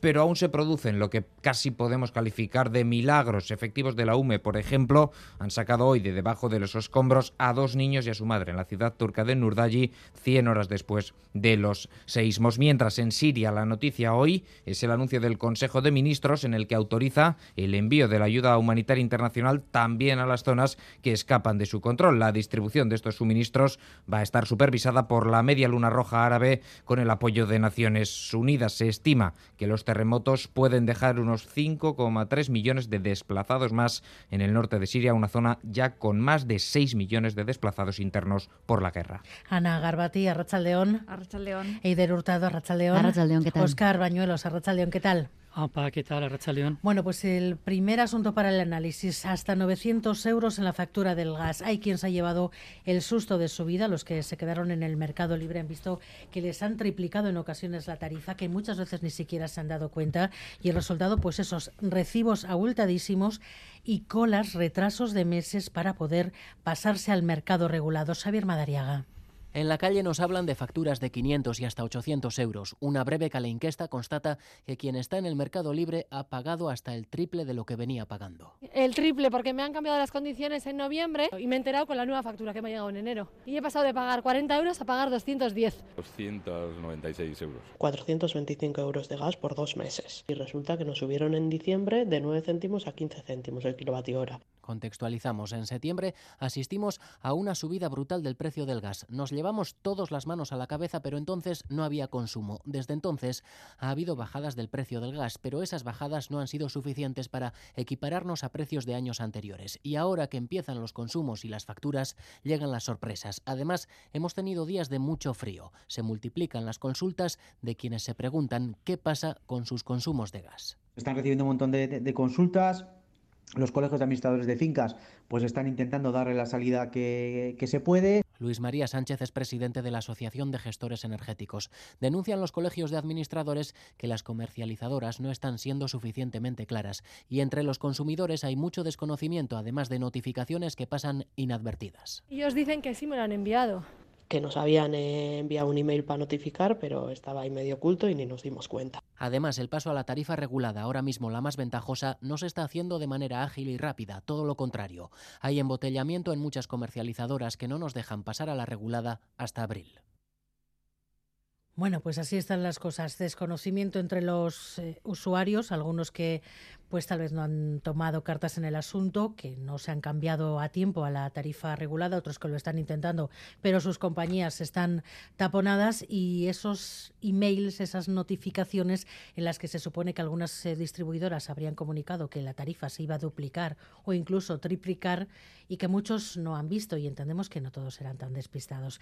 Hay un poco de todo, desconocimiento, pero también cierto thrillerismo por parte de algunas compañías, Eider. Bueno, falta de información, desde luego, porque no hemos sido conscientes, y yo me incluyo, hasta que no hemos visto la, factura, ¿no? El, resultado. Yo esta misma tarde, eh, por curiosidad, dado que íbamos a hablar de, del tema y dando que estaba buscando información, he mirado mi propia factura y he, he sido una de las, eh, de las afectadas. Y también me ha duplicado, porque yo sí miré hace unos meses eh, a cuánto tenía la, la tarificación y era de 0,08 euros el kilovatio hora, que era un precio bastante bastante eh, razonable. Decidí no pasarme a la Tour porque la Tour es 0,06, bueno, era bastante similar y en aquel momento dije, bueno, tampoco es para tanto.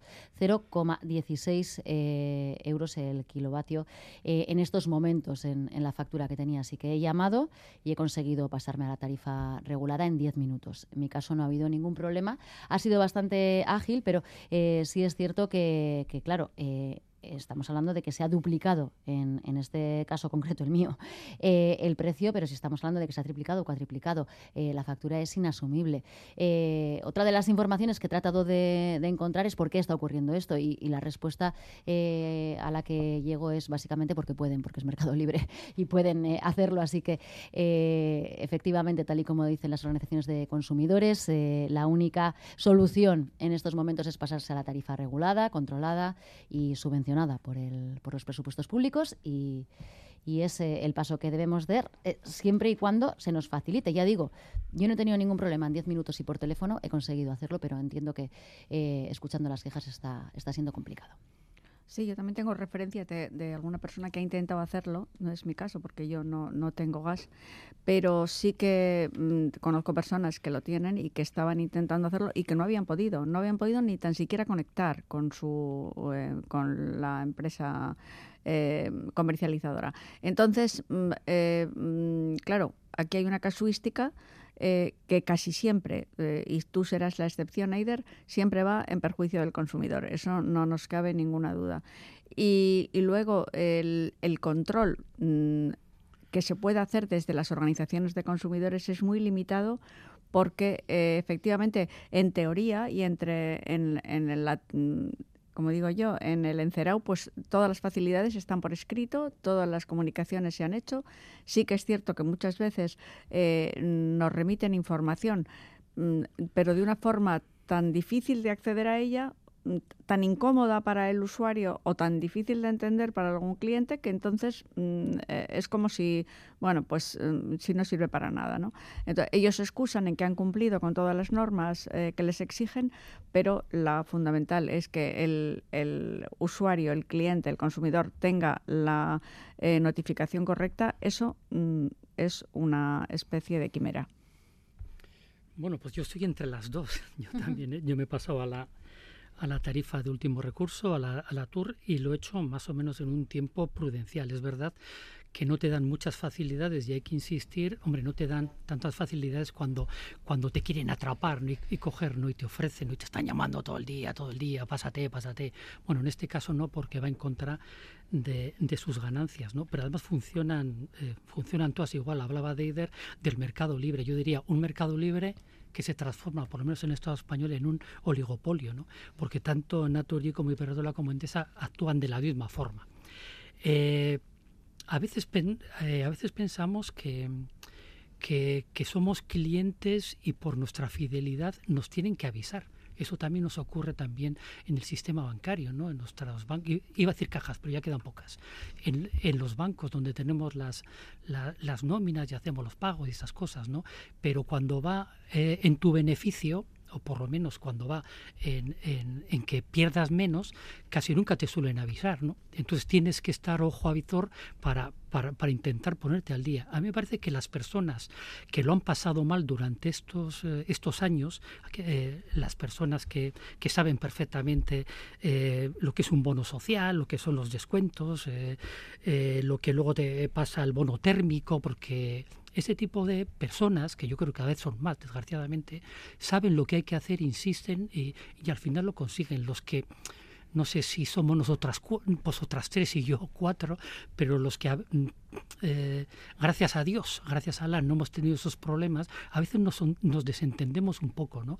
de, de, estas cosas y bueno, pues eh, como no te avisan, pues cometes el error de pensar que, que del 0,8 no te puede nunca pasar al 0,16 por kilovatio hora y sí que pasar. Entonces, bueno, pues yo creo que las personas que han estado más, es por ejemplo como las comunidades de, de vecinos después de las, de las ayudas ampliadas de, del mes de octubre del gobierno, ¿no? pues, pues están acogiendo. Lo que pasa es que sigue habiendo un cuello de botella que, que te impide eh, pues hacerte pues con esa, con esa merma en tu, en tu precio. ¿no? Pero, pero bueno, hay que, hay que seguir insistiendo y yo pienso que, que habría que obligar, no sé, igual suena muy, muy fuerte, no es como lo de topar, habría que obligar a estas, eh, a estas grandes empresas que forman un oligopolio a que, a que accedan, a que, lo, a que se lo pongan fácil a la gente. Don Elorza, a León. ¿Se ha ido Don Elorza de la política? Mm, bueno, más bien sí, porque he renunciado a un, a un cargo a un cargo importante como es el de diputado por Guipúzcoa en, en Madrid, ¿no? ¿Qué supone? Pero definitivamente no, no me voy de la política porque creo que todos tenemos una dimensión política porque me gustaría seguir escribiendo y, y haciendo alguna labor dentro del Partido Socialista como militante de base, no tengo ningún otro cargo. Hace diez días que dejó de ser diputado, dijo en su carta de despedida que desde hacía un tiempo ya no aportaba al Partido Socialista. ¿Por qué dijo eso? ¿Qué quería decir exactamente con eso? Bueno, realmente no me he sentido útil porque no, no, no estoy utilizado, no, no consigo que mis iniciativas en los últimos dos años, que han sido notables, vamos, variadas y numerosas, y se puede comprobar en, en mi página web, odonelorza.com, donde transparentemente figuran todas las iniciativas parlamentarias que he presentado en estos años y, y, mis opiniones, ¿no? Bueno, pues como no era para nada tenido en cuenta y hice las gestiones oportunas, dicho con toda sinceridad, y, y no, no, hubo ninguna, ningún cambio de actitud, pues he seguido ahí dos años en el banquillo, chupando banquillo del equipo, sin poder salir a, jugar al terreno de juego y además con, con una junta directiva que no, que no me, vamos, que no soy de la confianza de la junta directiva y con un, una parte del público local que tampoco aprecia el trabajo, con lo cual, ¿para qué seguir haciendo una tarea un año más por cobrar, por aplaudir y por votar disciplinadamente? Pues he considerado que lo más leal y lo más digno y honesto era dar un paso a un lado y, y renunciar al, al, puesto de diputado, así de claro. En estos momentos ser diputado del PSOE supone eso, votar disciplinadamente y hacer lo que le dicen a uno. Eh, a ver, grosso modo sí, es mi, es mi caso. Supongo que habrá otros casos que, que por distintas razones que son comprensibles, pues eh, tienen más, más juego, vuelvo al símil, tienen más juego, eh, aunque, aunque no, no, se presenten iniciativas, ¿no? Yo, desde luego, repito, ¿dónde están? Las pueden ustedes comprobar, eh, valorar, y más no, no puedo hacer, y al final, pues dices, bueno, un año más yendo a Madrid tres días por semana para hacer un trabajo que lo, lo puede hacer, fin, cualquiera, eh, sin ponerle pasión y sin poner iniciativas, pues para eso no, no, no, quiero, quiero, tampoco cambio de equipo, ¿no? Pero bueno, pues no sé, lo dejo. O'Donnell Orza siempre ha sido crítico, siempre ha sido un verso sueldo, así se le solía calificar en algunos eh, ámbitos, pero ¿Qué es lo que ha cambiado? ¿Qué ha cambiado en el PSOE? ¿Qué ha cambiado en O'Donnell Orza? ¿Por qué lo que antes eh, podía ser una relación eh, pues de confianza esa, se ha perdido? Usted decía, he perdido la confianza de, quienes lideran ahora el Partido Socialista. Seguramente por, las posiciones opiniones que expreso en las reuniones internas y por precisamente alguna que otra indisciplina que me parecía en fin, necesaria de acuerdo con, de acuerdo con mis convicciones y con mi conciencia. ¿no? Eh, ya lo hice hace año y pico y, y, eso ha significado lo que ha significado, el, no votar a un personaje como Arnaldo como magistrado del Partido Popular en el Tribunal Constitucional. Tampoco, tampoco estaba muy de acuerdo con determinadas eh, actuaciones del gobierno, eh, especialmente en las, las, formas. ¿no? Yo creo que modificar leyes orgánicas eh, del Tribunal Constitucional o del Consejo General del Poder Judicial, modificar esas leyes orgánicas por la vía, una vía legislativa extraña como es aprovechando una proposición de ley y una vía express súper rápida, la verdad es una vía legal, pero es una vía desde el punto de vista democrático indebida indebida y peligrosa, ¿no? aunque lo haya hecho muchas veces el Partido Popular. Yo creo que hay en este país que tenemos una calidad de la democracia a la baja, por mucho que alguien o algunos digan lo contrario, las formas, la democracia hay que cuidarla mucho, los debates internos también, el reconocimiento del pluralismo también, en, dentro de, un, de cualquier partido y dentro del Parlamento, ¿no? y aquello cada vez es más, más mecánico y la autonomía del diputado no existe. No existe. Un diputado no es no es libre ni siquiera para presentar una pregunta escrita dirigida al Gobierno en buenos términos en el registro del Congreso. ¿Por qué no, no puedes presentarla? Porque tiene que llevar tres firmas de, de, portavoces del partido, de la dirección y del Gobierno, con lo cual, repito, es una función que al final acabas diciendo, bueno, no, no, no, no puedo más, ¿no? no puede ser, pues ya está, lo dejo, renuncio, que además me parece una posición desde el punto de vista, y perdón por decirlo así, pero de la ética política muy, muy conveniente y muy necesaria. Sí que ha sorprendido que después de estar dos años en el banquillo, según usted nos acaba de Sí. decir, haya decidido dar el paso de echarse a un lado justo cuando la legislatura está a punto de terminar. Bueno, eso lo dice usted. La legislatura queda como es- mucho- queda un año. Bueno, sí. Las elecciones serían, si todo va normal y si este gobierno aguanta eh, como debe hacer y resolver sus problemas eh, con el diálogo y, y con la transacción entre Unidas Podemos y PSOE, este gobierno eh, tendría eh, duración hasta diciembre, noviembre, finales o diciembre de este año, porque no olvidemos que a partir de, de medio año eh, hay una presidencia de la Unión Europea que recaerá en, en el presidente del gobierno español, en Pedro Sánchez. Y yo creo que es una oportunidad que habría que aprovechar y no adelantar las elecciones. Esos son los cálculos. Por lo tanto, el- lo que usted ha dicho, Arancha, de que las elecciones son inmediatas, no, no se ve por ningún lado. Estamos ya en el tramo final de la legislatura, eso sí que Falta es un así. año. Bueno, un año. Eh, fue usted, en cualquiera de los casos, uno de los apoyos, de los primeros apoyos a Pedro Sánchez, cuando él tenía al aparato socialista en contra. Eh, ¿Se va decepcionado, se va dolido con su secretario general? No, no, no, yo no voy, no voy dolido. Otra cosa es que eh, tengamos eh, discrepancias y no, no tengamos relación hace ya bastante tiempo. Pero aquella posición de votar en contra de la investidura de, de Mariano Rajoy eh, la hice porque me parecía vergonzoso el que tuviésemos con la abstención que, que dar el paso a un presidente que había hecho todos los ajustes, eh, derechos sociales, todas las, en fin, todas las operaciones que hizo eh, Mariano Rajoy aprovechando su mayoría absoluta y las acusaciones de corrupción. Yo no podía con mi voto permitir que Mariano Rajoy siguiese un día más al frente de- del gobierno, ¿no? Y lo mismo en su día, por lo que sabía, hice absteniéndome a la abdicación del, del entonces rey en el 2014, Juan Carlos, por lo que sabíamos de él. También sufrí sanción y expediente y el tiempo creo que me dio la razón, a que yo era impresentable. ¿Qué le parece la gestión que está haciendo el gobierno de Pedro Sánchez de la ley de libertad sexual, su reforma y esa crisis que ha generado de alguna manera con los socios de Unidas Podemos? Bueno, quiero, quiero precisar que a mí la, política, las políticas públicas y las medidas que se están tomando continuamente en materia socioeconómica y fiscal me parecen muy buenas. Todo mi apoyo al presidente de gobierno y a la, coalición de gobierno de izquierdas. Dicho eso, en relación con la ley, la ley orgánica del llamado solo si es sí, debo decir que esa ley, por los efectos eh, per- perversos, por los malos efectos que ha provocado, debe, debe ser mm, ajustada, reformada debidamente, ¿no? Eh, por tanto, en ese sentido, el, el presidente de gobierno y el Partido Socialista tienen razón. Esa ley no puede permanecer intocable.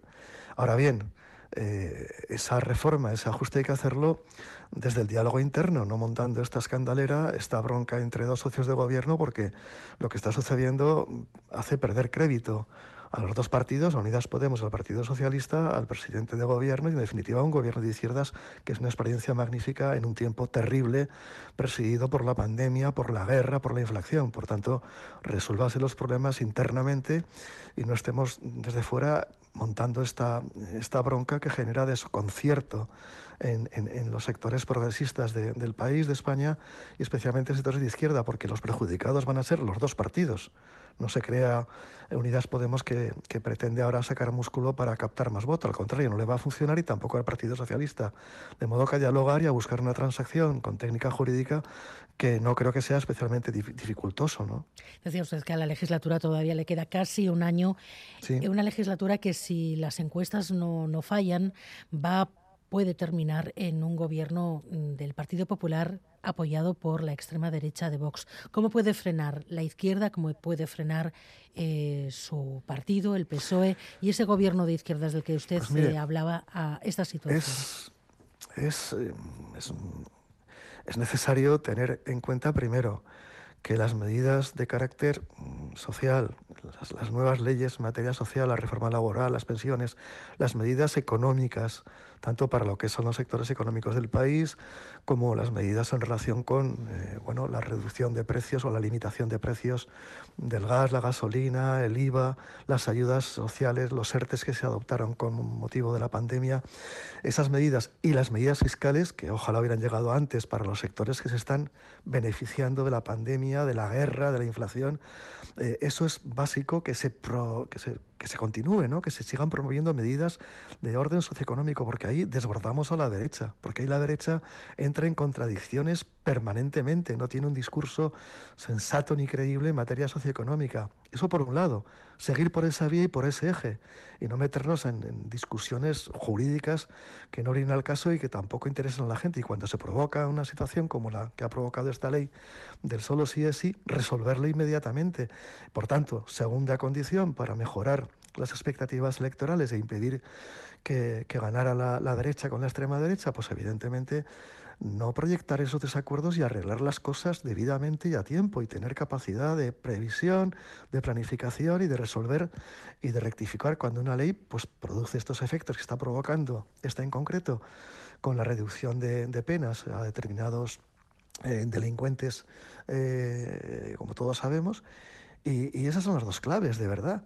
Mm. evitar las broncas de una vez y continuar con las políticas socioeconómicas para beneficiar a los sectores pues que se están viendo más perjudicados o que, o que tienen muchas incertidumbres con su inmediato futuro en materia de empleo, en materia de, fin, del proyecto de vida y en materia de, vivienda. Y con los socios de, la legislatura, con los socios de la investidura, eh, ¿se está cuidando a los socios? Los socios de, eh, que dieron su apoyo a la investidura de Pedro Sánchez, que le han seguido manteniendo durante toda la legislatura, están reclamando eh, movimientos en una en una dirección eh, hacia el Estado plurinacional, tanto en el caso de RC como EH Bildu, y también esa crítica del PNV recientemente expresada también por su portavoz en el Congreso contra una recentralización creciente dentro de su partido. ¿Cómo lo ve? ¿Tiene que cambiar el PSOE algo en este sentido? Vamos a ver, yo mm, creo que mm, se está dialogando con todas las fuerzas digamos que actúan como socios, socias del gobierno en muchas leyes importantes, eh, se han conseguido multitud de acuerdos para que salgan adelante leyes eh, más democráticas, leyes más avanzadas en lo social, más progresistas. Eso es indudable. A veces ha habido que ceder, otras veces algún grupo se ha descolgado. También se ha hecho un gran esfuerzo, no sé si hasta excesivo, vamos a ver los resultados, con RC, con las últimas medidas, ¿no? Que se adoptaron en el Congreso en diciembre, de aquella manera un poco apresurada, me refiero a la sedición y especialmente al tema delicado de la malversación, ¿no? que vamos a ver si también eh, produce algunos efectos en algunas sentencias, en algunas penas. Por tanto, yo creo que sí ha habido capacidad, está habiendo capacidad de diálogo. ¿Siempre puede haber más? Sí. ¿Siempre se puede avisar con más antelación? Creo que sí. Siempre puede haber un diálogo más franco con algunas fuerzas que se han comportado, algunas de ellas con bastante lealtad, por supuesto. Tampoco creo que sea algo mm, notable eh, la recentralización que usted ha citado. Puede haber alguna ley que está en discusión si es competencia eh, de la comunidad autónoma, o en este caso del gobierno, por ejemplo, de Euskadi, o es una competencia compartida con el gobierno central. Ejemplo, vivienda. Hay cuestiones que hay que regular en materia de vivienda desde mi punto de vista, y era portavoz constitucional, algo estudiado de la materia, que realmente es importante que sean reguladas a nivel básico por el gobierno del Estado, por el gobierno central y que luego eso tenga un desarrollo, un desarrollo amplio por las comunidades autónomas. Pero de verdad, si dejamos que cada comunidad autónoma, en materias que pueden ser compartidas o de legislación básica del Estado, se regulen cada cual como quiera, ejemplo, en materia de vivienda o en otras muchas, pues pensando en cómo está España, en esa realidad plural, y pensando en, en, Madrid o pensando en Castilla y León o en Andalucía o, incluso en Castilla-La Mancha, pues de verdad creo que sí que es válida la política del gobierno en algunas cuantas materias para que haya una legislación básica. Esta tiene que ser negociada y dialogada previamente con los gobiernos de cada comunidad autónoma mediante esa conferencia de presidentes que ojalá vuelva a engrasarse y a funcionar debidamente como corresponde en Estado digamos que tiene que avanzar hacia el federalismo, un Estado plural, un Estado multinacional, como, como es y para mí lo es, evidentemente, España, el Estado español. Deja la política institucional, deja de ser cargo público, pero va a seguir opinando como ciudadano y también como militante del Partido Socialista. Nos decía que quiere seguir muy de cerca la política municipal, sobre todo de San Sebastián de, de Donostia. ¿Eso qué significa? ¿Se plantea tener algo alguna participación más en la vida municipal, en la vida pública que la de un simple ciudadano. No, en la vida municipal mm, oficial no, no, pero como ciudadano creo que San Sebastián está atravesando fin, un momento difícil, aunque no, no, no lo parezca, ¿no?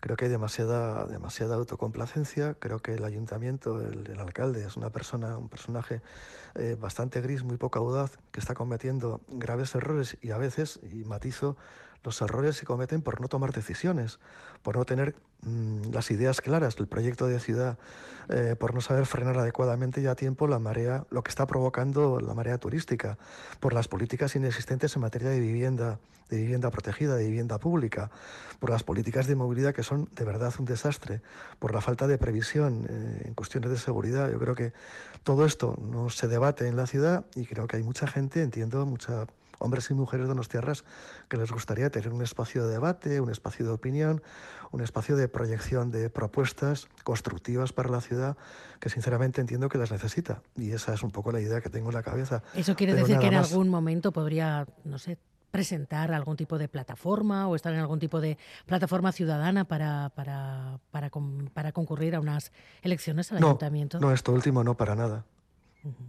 Último no. Ahora, que en esta ciudad yo sí he hecho en falta como ciudadano un espacio para el debate, un espacio para la participación, un espacio para presentar propuestas y proyectos, porque este ayuntamiento eh, y esta alcaldía en particular es bastante eh, en fin, poco eficaz y, desde luego nada, nada participativa ni transparente. Mire, le cuento mi caso, ¿no? Yo en estos años, en estos últimos cuatro años, he remitido a alcaldía e incluso una vez en registro del ayuntamiento personalmente cuatro escritos diferentes aportando ideas, pues como un ciudadano más, ¿no?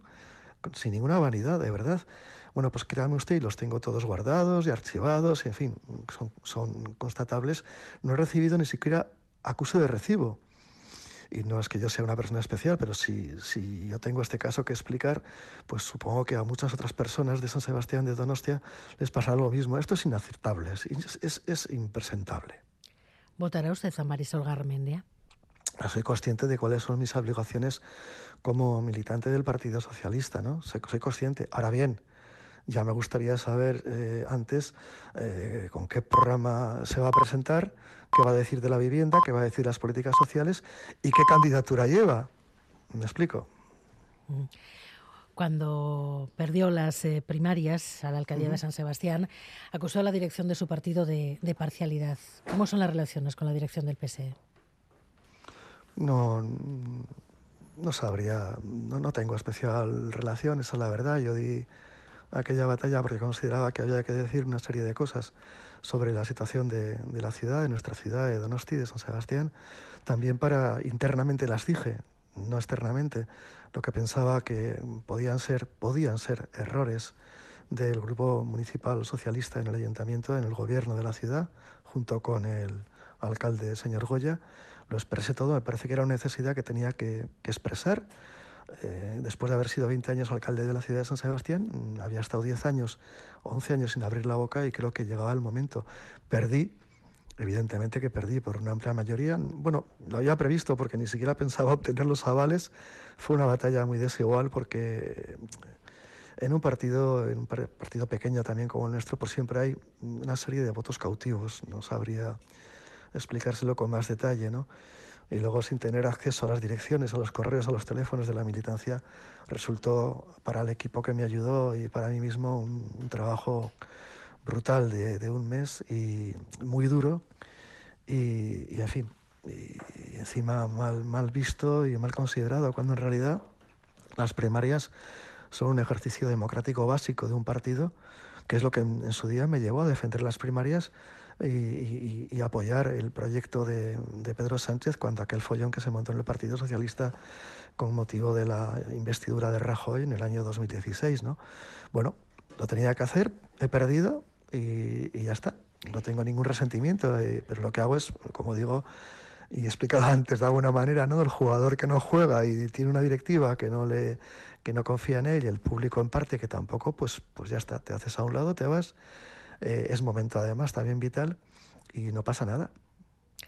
O'Donnell Orza abre una nueva etapa, cierra, cierra otra, pero cuando echa la vista atrás, una vida prácticamente dedicada a la política, ¿de qué se siente satisfecho O'Donnell Orza?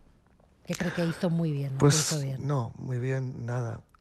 Hice con un equipo fantástico político, mi grupo, y con la participación de otros grupos políticos en el Ayuntamiento de San hicimos una labor, yo creo que muy, en fin, que dejará huella, que, que, la ciudad vive de esas realizaciones al día de hoy, en un tiempo, fueron 20 años marcado por el terrorismo en el que no, no podías actuar con mucha libertad en la calle, ni conectar con la gente, ni hacer muchas cosas, ni conseguir inversiones, ni nada. Encima teníamos un gobierno vasco del PNV que durante unos, cuantos años dificultó mucho las, las, aportaciones, las inversiones, lo mismo al Estadio Anoeta que a la reforma del Teatro Vittorio Eugenia o del Cruzal o en políticas determinadas. ¿no? Todo eso con el ambiente en la calle creo que, que tuvo un mérito el haber sacado adelante la ciudad en aquella época y encima también una capitalidad cultural europea que luego despreciaron y no supieron de verdad eh, poner en práctica en el 2016 los alcaldes, tanto Izaguirre de, de Bildu como el señor Goya del PNV. ¿no? Entonces de eso me siento satisfecho de haber trabajado con mucha gente, con técnicos fantásticos del ayuntamiento, sin preguntar color ni condición, haber sacado la ciudad entre todos adelante, entre todos y todas, durante esos 20 años muy, muy duros, muy jodidos, de verdad. ¿Y algo por lo que reconoce que tiene que hacer autocrítica? Eh, bueno, muchas, ¿no? En el campo municipal creo que cometí algunas equivocaciones, unas equivocaciones que luego te vas dando cuenta con, con el tiempo, que podía haber hecho las cosas de otra manera, eh, determinados proyectos que no, que no salieron bien, y que, que hoy pues, se podrían rectificar. Y, bueno, creo que eso y no haber sido capaz de, aglutinar más eh, eh, unas, unas, unos movimientos o un movimiento de izquierda dentro del PSE aquí en, Euskadi para haber conseguido que el PSE fuera un partido que tuviese una mucha mayor presencia, más identidad y más fuerza en las políticas del PSOE, ¿no? una especie de PSC, es lo que en su día eh, deseé y teníamos que haber trabajado también mucho más desde aquí y no lo conseguí, la perspectiva y el proyecto federal para el Partido Socialista de verdad y para el conjunto del país de España. Pues don Olorza, gracias por estar en Gambara. Mucha suerte y que le vaya todo muy bien. Es que ricasco. A ustedes, Aur.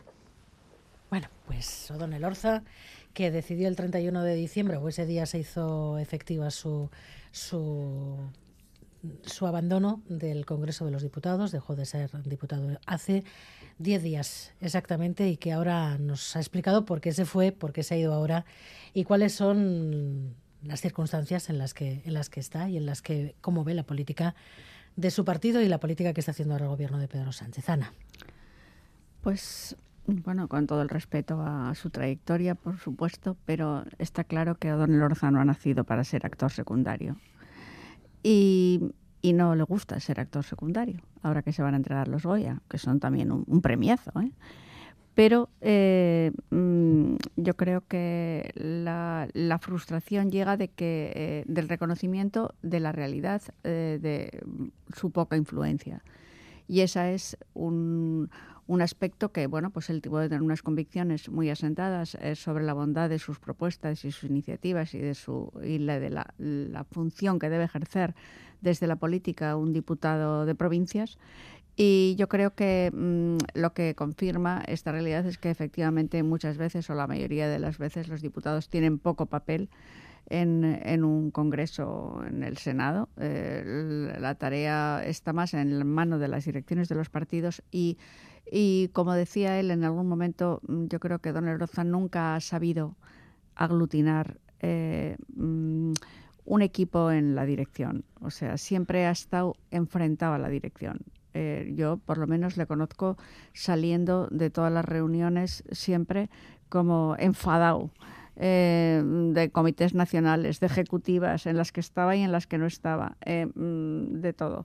Y bueno, pues eh, es difícil, claro, eh, la tarea de la política es muy dura, no es un, campo fácil, pero yo creo que ya ha llegado a la convicción de que efectivamente no tenía nada que hacer y que su futuro, después de la iniciativa de, eh, presentarse de nuevo a la alcaldía, mm, pues efectivamente no ha contado con apoyos en ninguno de los sectores clave del Partido Socialista, ni de aquí ni de Madrid y entonces pues ha decidido que lo que puede hacer es pues retirarse. Efectivamente, mm, yo calculo que eh, algún foro mm, de diálogo, de debate o de iniciativas de este tipo sí que promoverá.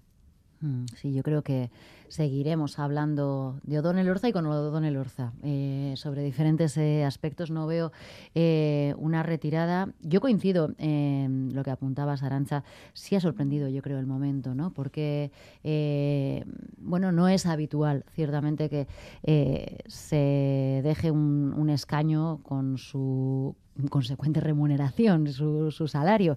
Y eso le honra. El, bueno, por coherencia, decir, bueno, ya no, eh, no soporto más. Eh, no tener el, el, peso que yo creo que, que tienen que tener mis iniciativas, que mi voz no sea escuchada y, bueno, pues un, un, enfrentamiento evidente con eh, las personas que están en estos momentos en la, en la dirección. Él mismo ha dicho, no estoy dolido, pero no existe relación con la ejecutiva en Euskadi. Eh, bueno, no tiene especial relación con la ejecutiva, dice que eh, no tiene ningún resentimiento, pero sí se le observa dolido. Y yo creo que consecuencia de, todo esto y, y del personaje que es eh, también O'Donnell Orza y el peso que él siempre ha considerado que, debían tener sus, decisiones, bueno, pues eh, ha podido más que, que el mantener eh, un, escaño. Pero yo creo que seguirá dando guerra. Y recuerdo una entrevista que recientemente mantuvo también Xavier García Ramsden eh, con Juancho López Duralde, que es amigo de O'Donnell Orza, y, parecía dejarle la puerta abierta ¿no? a,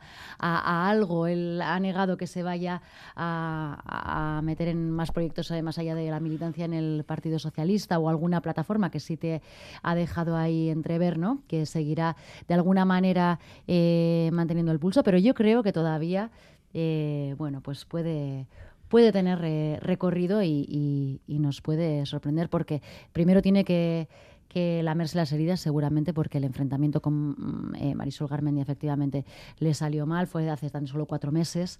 Eh, y, estamos en estos momentos de, retirada, seguramente para recomponerse de alguna manera, porque 40 años en política yo creo que no son suficientes para, para O'Donnell Orza y seguirá de alguna manera ahí. Ha hecho un repaso de, de su trayectoria, bueno, se le, se le ha eh, catalogado siempre como verso suelto, pero verso suelto sí, en, algunos momentos eh, ha llevado, es cierto, una disciplina de voto eh, distinta, no, no, no la ha seguido y ha tenido varios expedientes sancionadores, se ha opuesto a algunas decisiones importantes del partido, pero ha estado también en, las diferentes ejecutivas y siempre ha estado en posición de decidir, ¿no? Y es cuando ya no tiene esa posición de de, poder de decisión cuando decide cambiar de estrategia veremos hasta dónde, hacia dónde le lleva ¿no? esta nueva eh, estrategia, esta nueva deriva. Bueno, creo que hablar de la trayectoria de O'Donnell Orza es que yo creo que ha habido muchos O'Donnell Orzas, ¿no? El, yo le conocí en el Parlamento Vasco allá por, no sé, hace treinta y muchos años en la alcaldía eh, y luego en el Congreso. Los versos libres, como tú lo has definido, yo también lo defino, en los partidos siempre son necesarios, ¿no? Pero cuando dejan de ser necesarios se vuelven innecesarios y luego ya el culmen de, de eso es, es que se vuelven molestos, ¿no? A mí me parece que O'Donnell Orza, por su propia forma de ser se ha vuelto molesto y él lo sabe. Es más, eh, cuando lo has preguntado sobre si iba a votar a, a Marisol Garmendia, he dicho, hombre, es mi obligación votarla es mi obligación votarla, aunque todavía no conozco su, su, programa ni la gente que va con ella. Bueno, ha, en la quedado ese momento bastante. en la vida, sí, sí, en la vida. Y yo le, no sé, me gusta más el odón de, desde el punto de vista ideológico y de las opiniones, porque yo creo que O'Donnell Orza hoy da, da opiniones más que más que eh, sumarse o vender partido o marca de partido, ¿no? Y sus opiniones me gustan más ahora que, las que, manifestaba hace unos años. Pero bueno, en la vida, eh, no solamente en la política, hay que saber eh, entrar sin pegar voces y hay que saber salir sin, dar portazo. ¿no? Yo no soy quien para, para dar consejos y cada uno que haga lo que quiera, pero sobre las opiniones que, que ha vertido, y sería yo creo un buen tertuliano de esta casa, eh, yo, yo creo que es, que es importante porque él ha vivido mucho la política, lo que ha dejado entrever de lo que del, de todo lo que rodea a este gobierno de, de izquierdas, a este, este gobierno progresista, no buscar los detalles en, en el todo, eso que, que claro, es, se nos presenta al principio como un acuerdo entre diferentes y luego parece que todo el mundo tiene, tiene que opinar igual, tanto Unidas Podemos como, como el PSOE. Y lo que pensábamos, yo creo que también lo ha dicho Don, y lo que pensamos que se iban a, a, enfrentar por cuestiones como medidas económicas, fiscalidad, vivienda, ley mordaza, resulta que se, que se están enfrentando y además enfrentando fuera no, no dentro del Consejo de Gobierno, sino exteriorizando sus, sus contradicciones por cuestiones como la ley animalista, la, la ley eh, solo si es sí, eh, eh, la ley trans. Yo creo que, que eso es un, un, debe que hay en el gobierno y que O'Donnell Orza, no sé si se lo ha dicho dentro, pero sí lo dice fuera, y yo con este O'Donnell Orza opinador sí que estoy de acuerdo.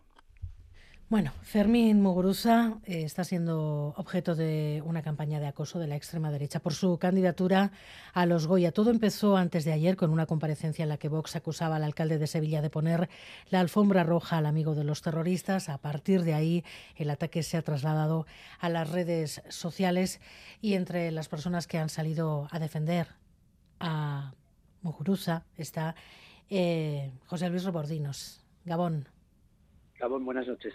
¿Qué le parece lo que está pasando, esta, esta campaña, la extrema derecha, contra un creador y de la manera en la que lo está haciendo? Bueno, yo nunca opino sobre partidos políticos, por mi puesto. Eh, solo nos definimos como un festival sobre derechos humanos, pero está claro que en este momento está en juego la libertad de expresión y es muy curioso que quien se opone a ella pues no es nada nuevo, ¿no? Es la extrema derecha fascista, que bueno, pues es, normal que vaya contra estas cosas. La película de, Fermín te puede gustar o no gustar, eh, ideológicamente puedes estar de acuerdo o no, con unas cosas sí, con otras no, pero obviamente es una película que no incumple para nada la ley y que tiene pleno derecho a existir. Entonces creo que ante una campaña de este estilo, que en el fondo están usando a Fermín Muguruza para ir contra el alcalde de Sevilla, es decir, es clarísimo que es parte de, una campaña casi preelectoral, pero creo que como festival tenemos que defender la libertad de expresión en el cine, sea Fermín Muguruza o sea cualquier otro, y más cuando la película se estrena mundialmente en nuestro festival.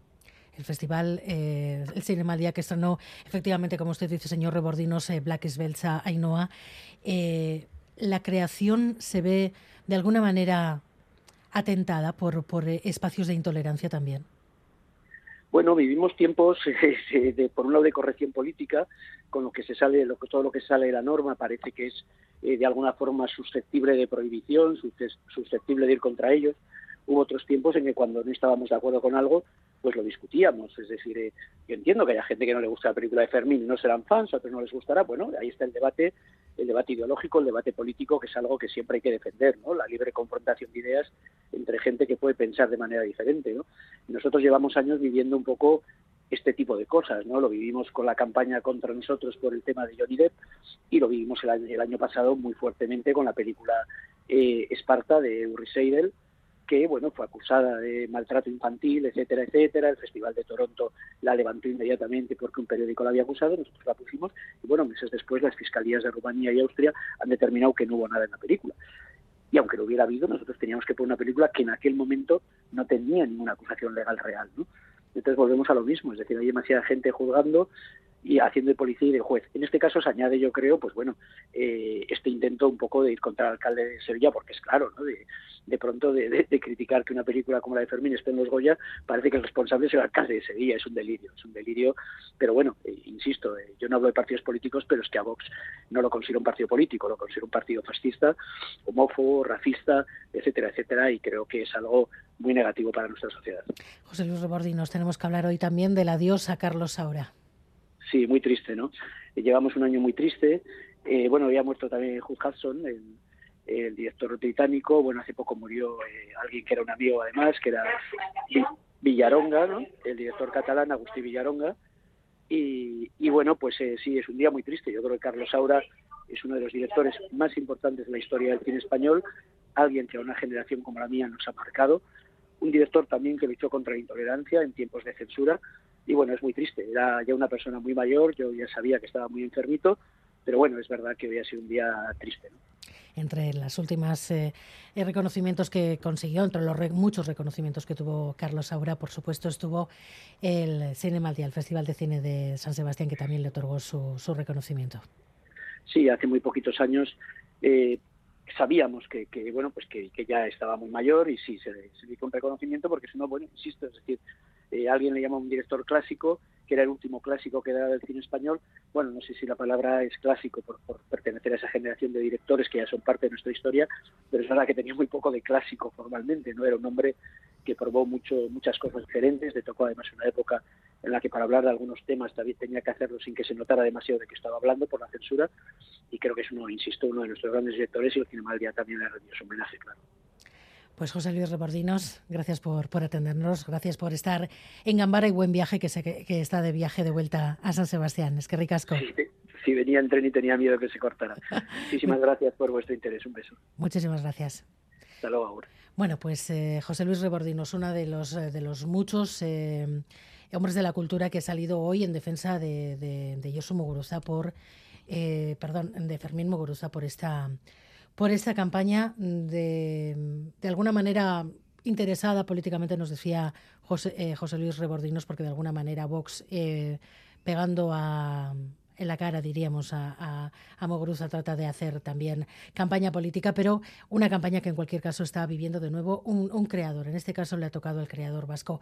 Eh, que esta tarde estaba en Distrito Euskadi, que hablaba así de, lo que está viviendo en las últimas horas. Utilizaron hace precisamente ahora 20 años a Julio Medén para intentar atacar todo lo que es la disidencia dentro del mundo de la cultura. Podemos acordarnos de Itziar Tuño, toda la campaña que intentaron hacerle, que le hicieron de boicot, lo que pasa es que luego, pues bueno, no sirve de nada, pero cuando estaba en la casa de papel. Eh, a mí me ha tocado, por desgracia, me toca toda la vida estar en su diana y, y sí, pues han hecho una campaña bastante desagradable.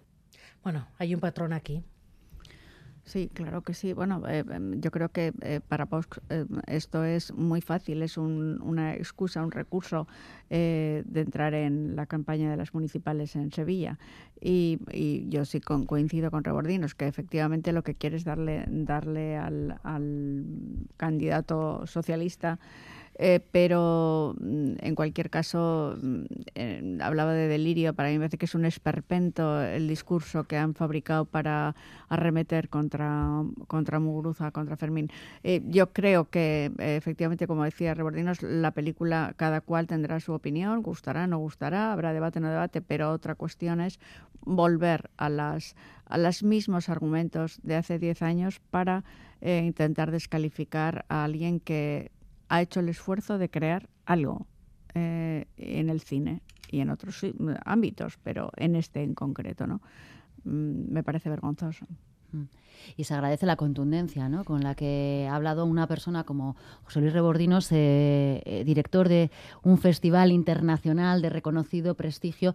No es ninguna tontería alzar la voz de esta manera. Además, él lo ha dicho, él no suele eh, manifestarse sobre cuestiones políticas, pero en este caso, cuando está en juego la libertad de, expresión, de una manifestación artística, del artista que, sea, porque podemos caer en, la trampa de, o, alguien puede caer en la trampa de decir, bueno, claro, pero es que Fermín no. Es que no es Fermín. Es que eh, no es porque Fermín haga un tipo eh, de, cine o, sea más o menos reivindicativo o pueda situarse.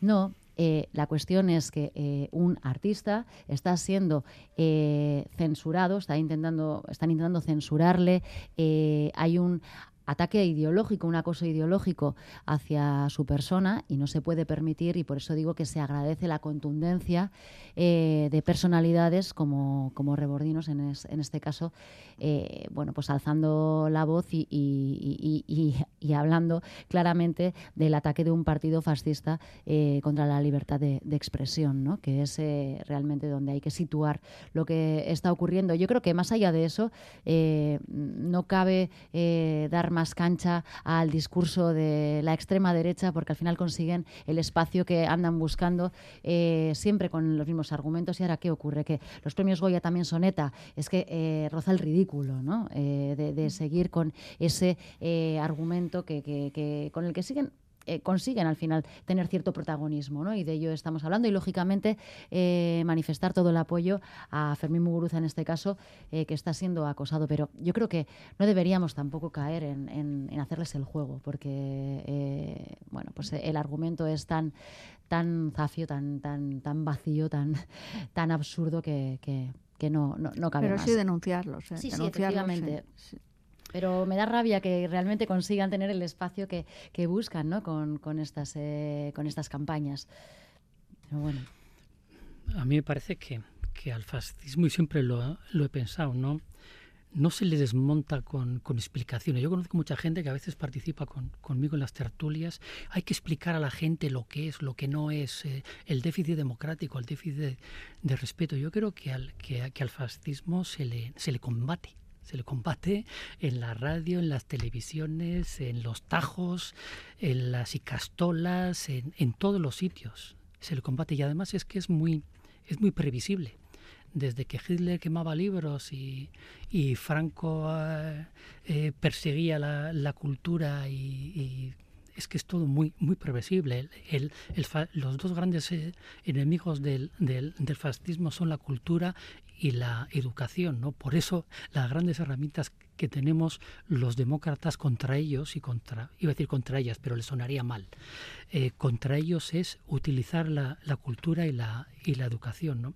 Y sobre las respuestas de, de, apoyo a Fermín, como en el caso también de, de, de Tuño, de Julio Meden, eh, yo creo que no solamente Rebordino, sino yo creo que como vasco, el lendacario, o por lo menos nuestro consejero de Cultura, Miguel Supiría, que creo que, que, que, que, lo haría de mil amores, incluso el ministro Iceta, incluso, voy más allá, el, el presidente del gobierno español. ¿no? El fascismo ataca la cultura y la cultura se tiene que defender, se tiene que defender... Eh, no pasando ni una. Sé que les podemos hacer, y estoy también un poquito contigo, Eider, ¿no? que les hacemos un poquito las, las cuñas gratis, ¿no? pero yo creo que es importante este, este combate y el tiempo de las explicaciones, de los porqués, desde mi punto de vista ya ha pasado. Bueno, enseguida hablamos del sociómetro, pero antes eh, nos dice un oyente eh, aquí en el WhatsApp de Radio Euskadi para los contertulios sobre las tarifas del gas. Sí que cogen la llamada, sí que cogen los datos, pero hasta dentro de un mes, mes y medio nos hace efectivo el cambio de, de la tarifa. O sea que, Eider, todavía parece que vas a tener que pagar un poquito más si lo que nos dice este, este oyente es así. Hablábamos del sociómetro, último sociómetro del gobierno vasco, mirando a las elecciones del mes de mayo y muy poquitas eh, novedades. El PNV sigue siendo el más votado en Vizcaya, en Bilbao, rozando incluso la posibilidad de la mayoría absoluta y EH Bildu al alza pudiendo disputar la alcaldía de Gasteiz Fermín Alberdi.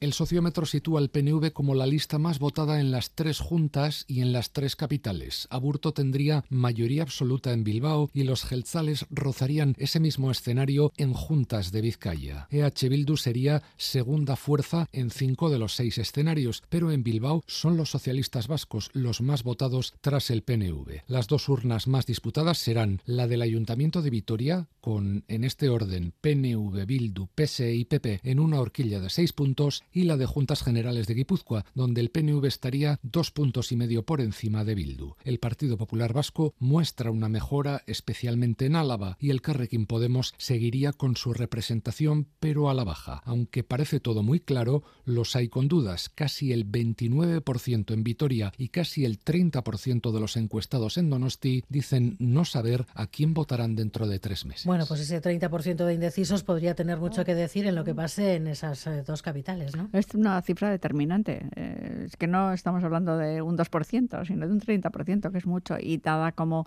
apuntan que la horquilla es muy estrecha, eh, pues eh, ese voto va a ser eh, definitivo. Yo lo que sí veo es que efectivamente las encuestas marcan todas una tendencia muy similar. Las que hemos ido conociendo sí que dan, eh, confirman esa, eh, ese mantenimiento eh, a toda costa del PNV mm, con esa, ese ascenso mm, también de Bildu y, el, y, esa recuperación también en algunos puntos del PSE, con lo cual eh, pues efectivamente el campo de los indecisos va a ser definitivo en esta mayo. A veremos a ver. Sí, especialmente donde la pugna está tan apretada, ¿no?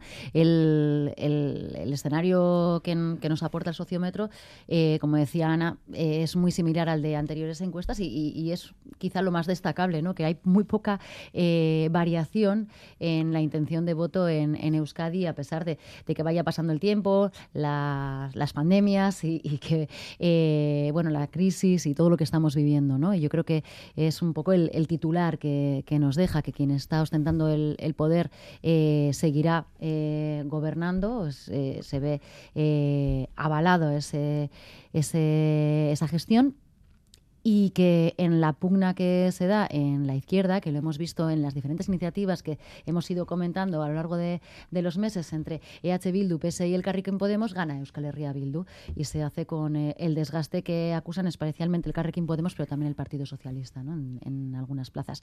Yo creo que es lo que eh, la foto que nos deja el sociómetro en estos momentos, eh, territorio por territorio, porque se repite. el, el, PNV aumenta en porcentaje de de voto un punto aproximadamente en cada territorio, eh, Euskal Herria Bildu también al alza y a costa de, de, los otros dos eh, formaciones de, izquierda, ¿no? que pierden un poco en el, en el relato. Eh, es también llamativo que, o incluso preocupante que el Partido Popular y Vox en, en Álava aumentan ligeramente en intención de, de voto. Por tanto, ahí vemos como en el territorio que vota más en clave eh, española, si, si, queremos, bueno, pues se consiguen eh, subir ligeramente y veremos hasta, hasta dónde llega. Yo, bueno, de momento el sociómetro lo que nos aporta, ya digo, es que el escenario no, no parece que va a variar demasiado respecto a lo que conocemos, pero quedan tres meses, eh, una bolsa importante de, de abstención y veremos hasta dónde son capaces de movilizar las, las formaciones. Eh, pues brevemente, que es lo que me queda. Eh, habéis hablado de 20-30% indecisos, yo sumaría un 40% de abstención. En, en Araba, eh, con, ese, con ese tanto por ciento de abstención tan, tan elevado, la movilización de la ultraderecha con 4.000 votos seguramente obtendría un concejal. Ese es para mí el gran peligro. Sobre la disputa de lo que se va a llamar la batalla de, de Gasteiz, que era igual que la que había hace hace cuatro años, yo creo que la sobreexposición de, de Beatriz Artolazábal es parte de esa, de esa batalla, pero que ha empezado ya hace unos meses, ¿no? Y su, y su eh, multiplicación de, de presencia va por ahí en esa batalla. Y asistiremos seguramente a una a, una, a un cuerpo a cuerpo entre el PNV y, y, H, y, y H Bildu, buscando seguramente más que el PNV, más que cosas de futuro, cosas del pasado. Pues aquí tenemos que dejarlo. Eider Hurtado, Ana Garbati, Oscar Bañuelos, es que ricasco. Venga, a todos ustedes también, muchísimas gracias por su confianza. Muy buen fin de semana. El lunes estamos aquí.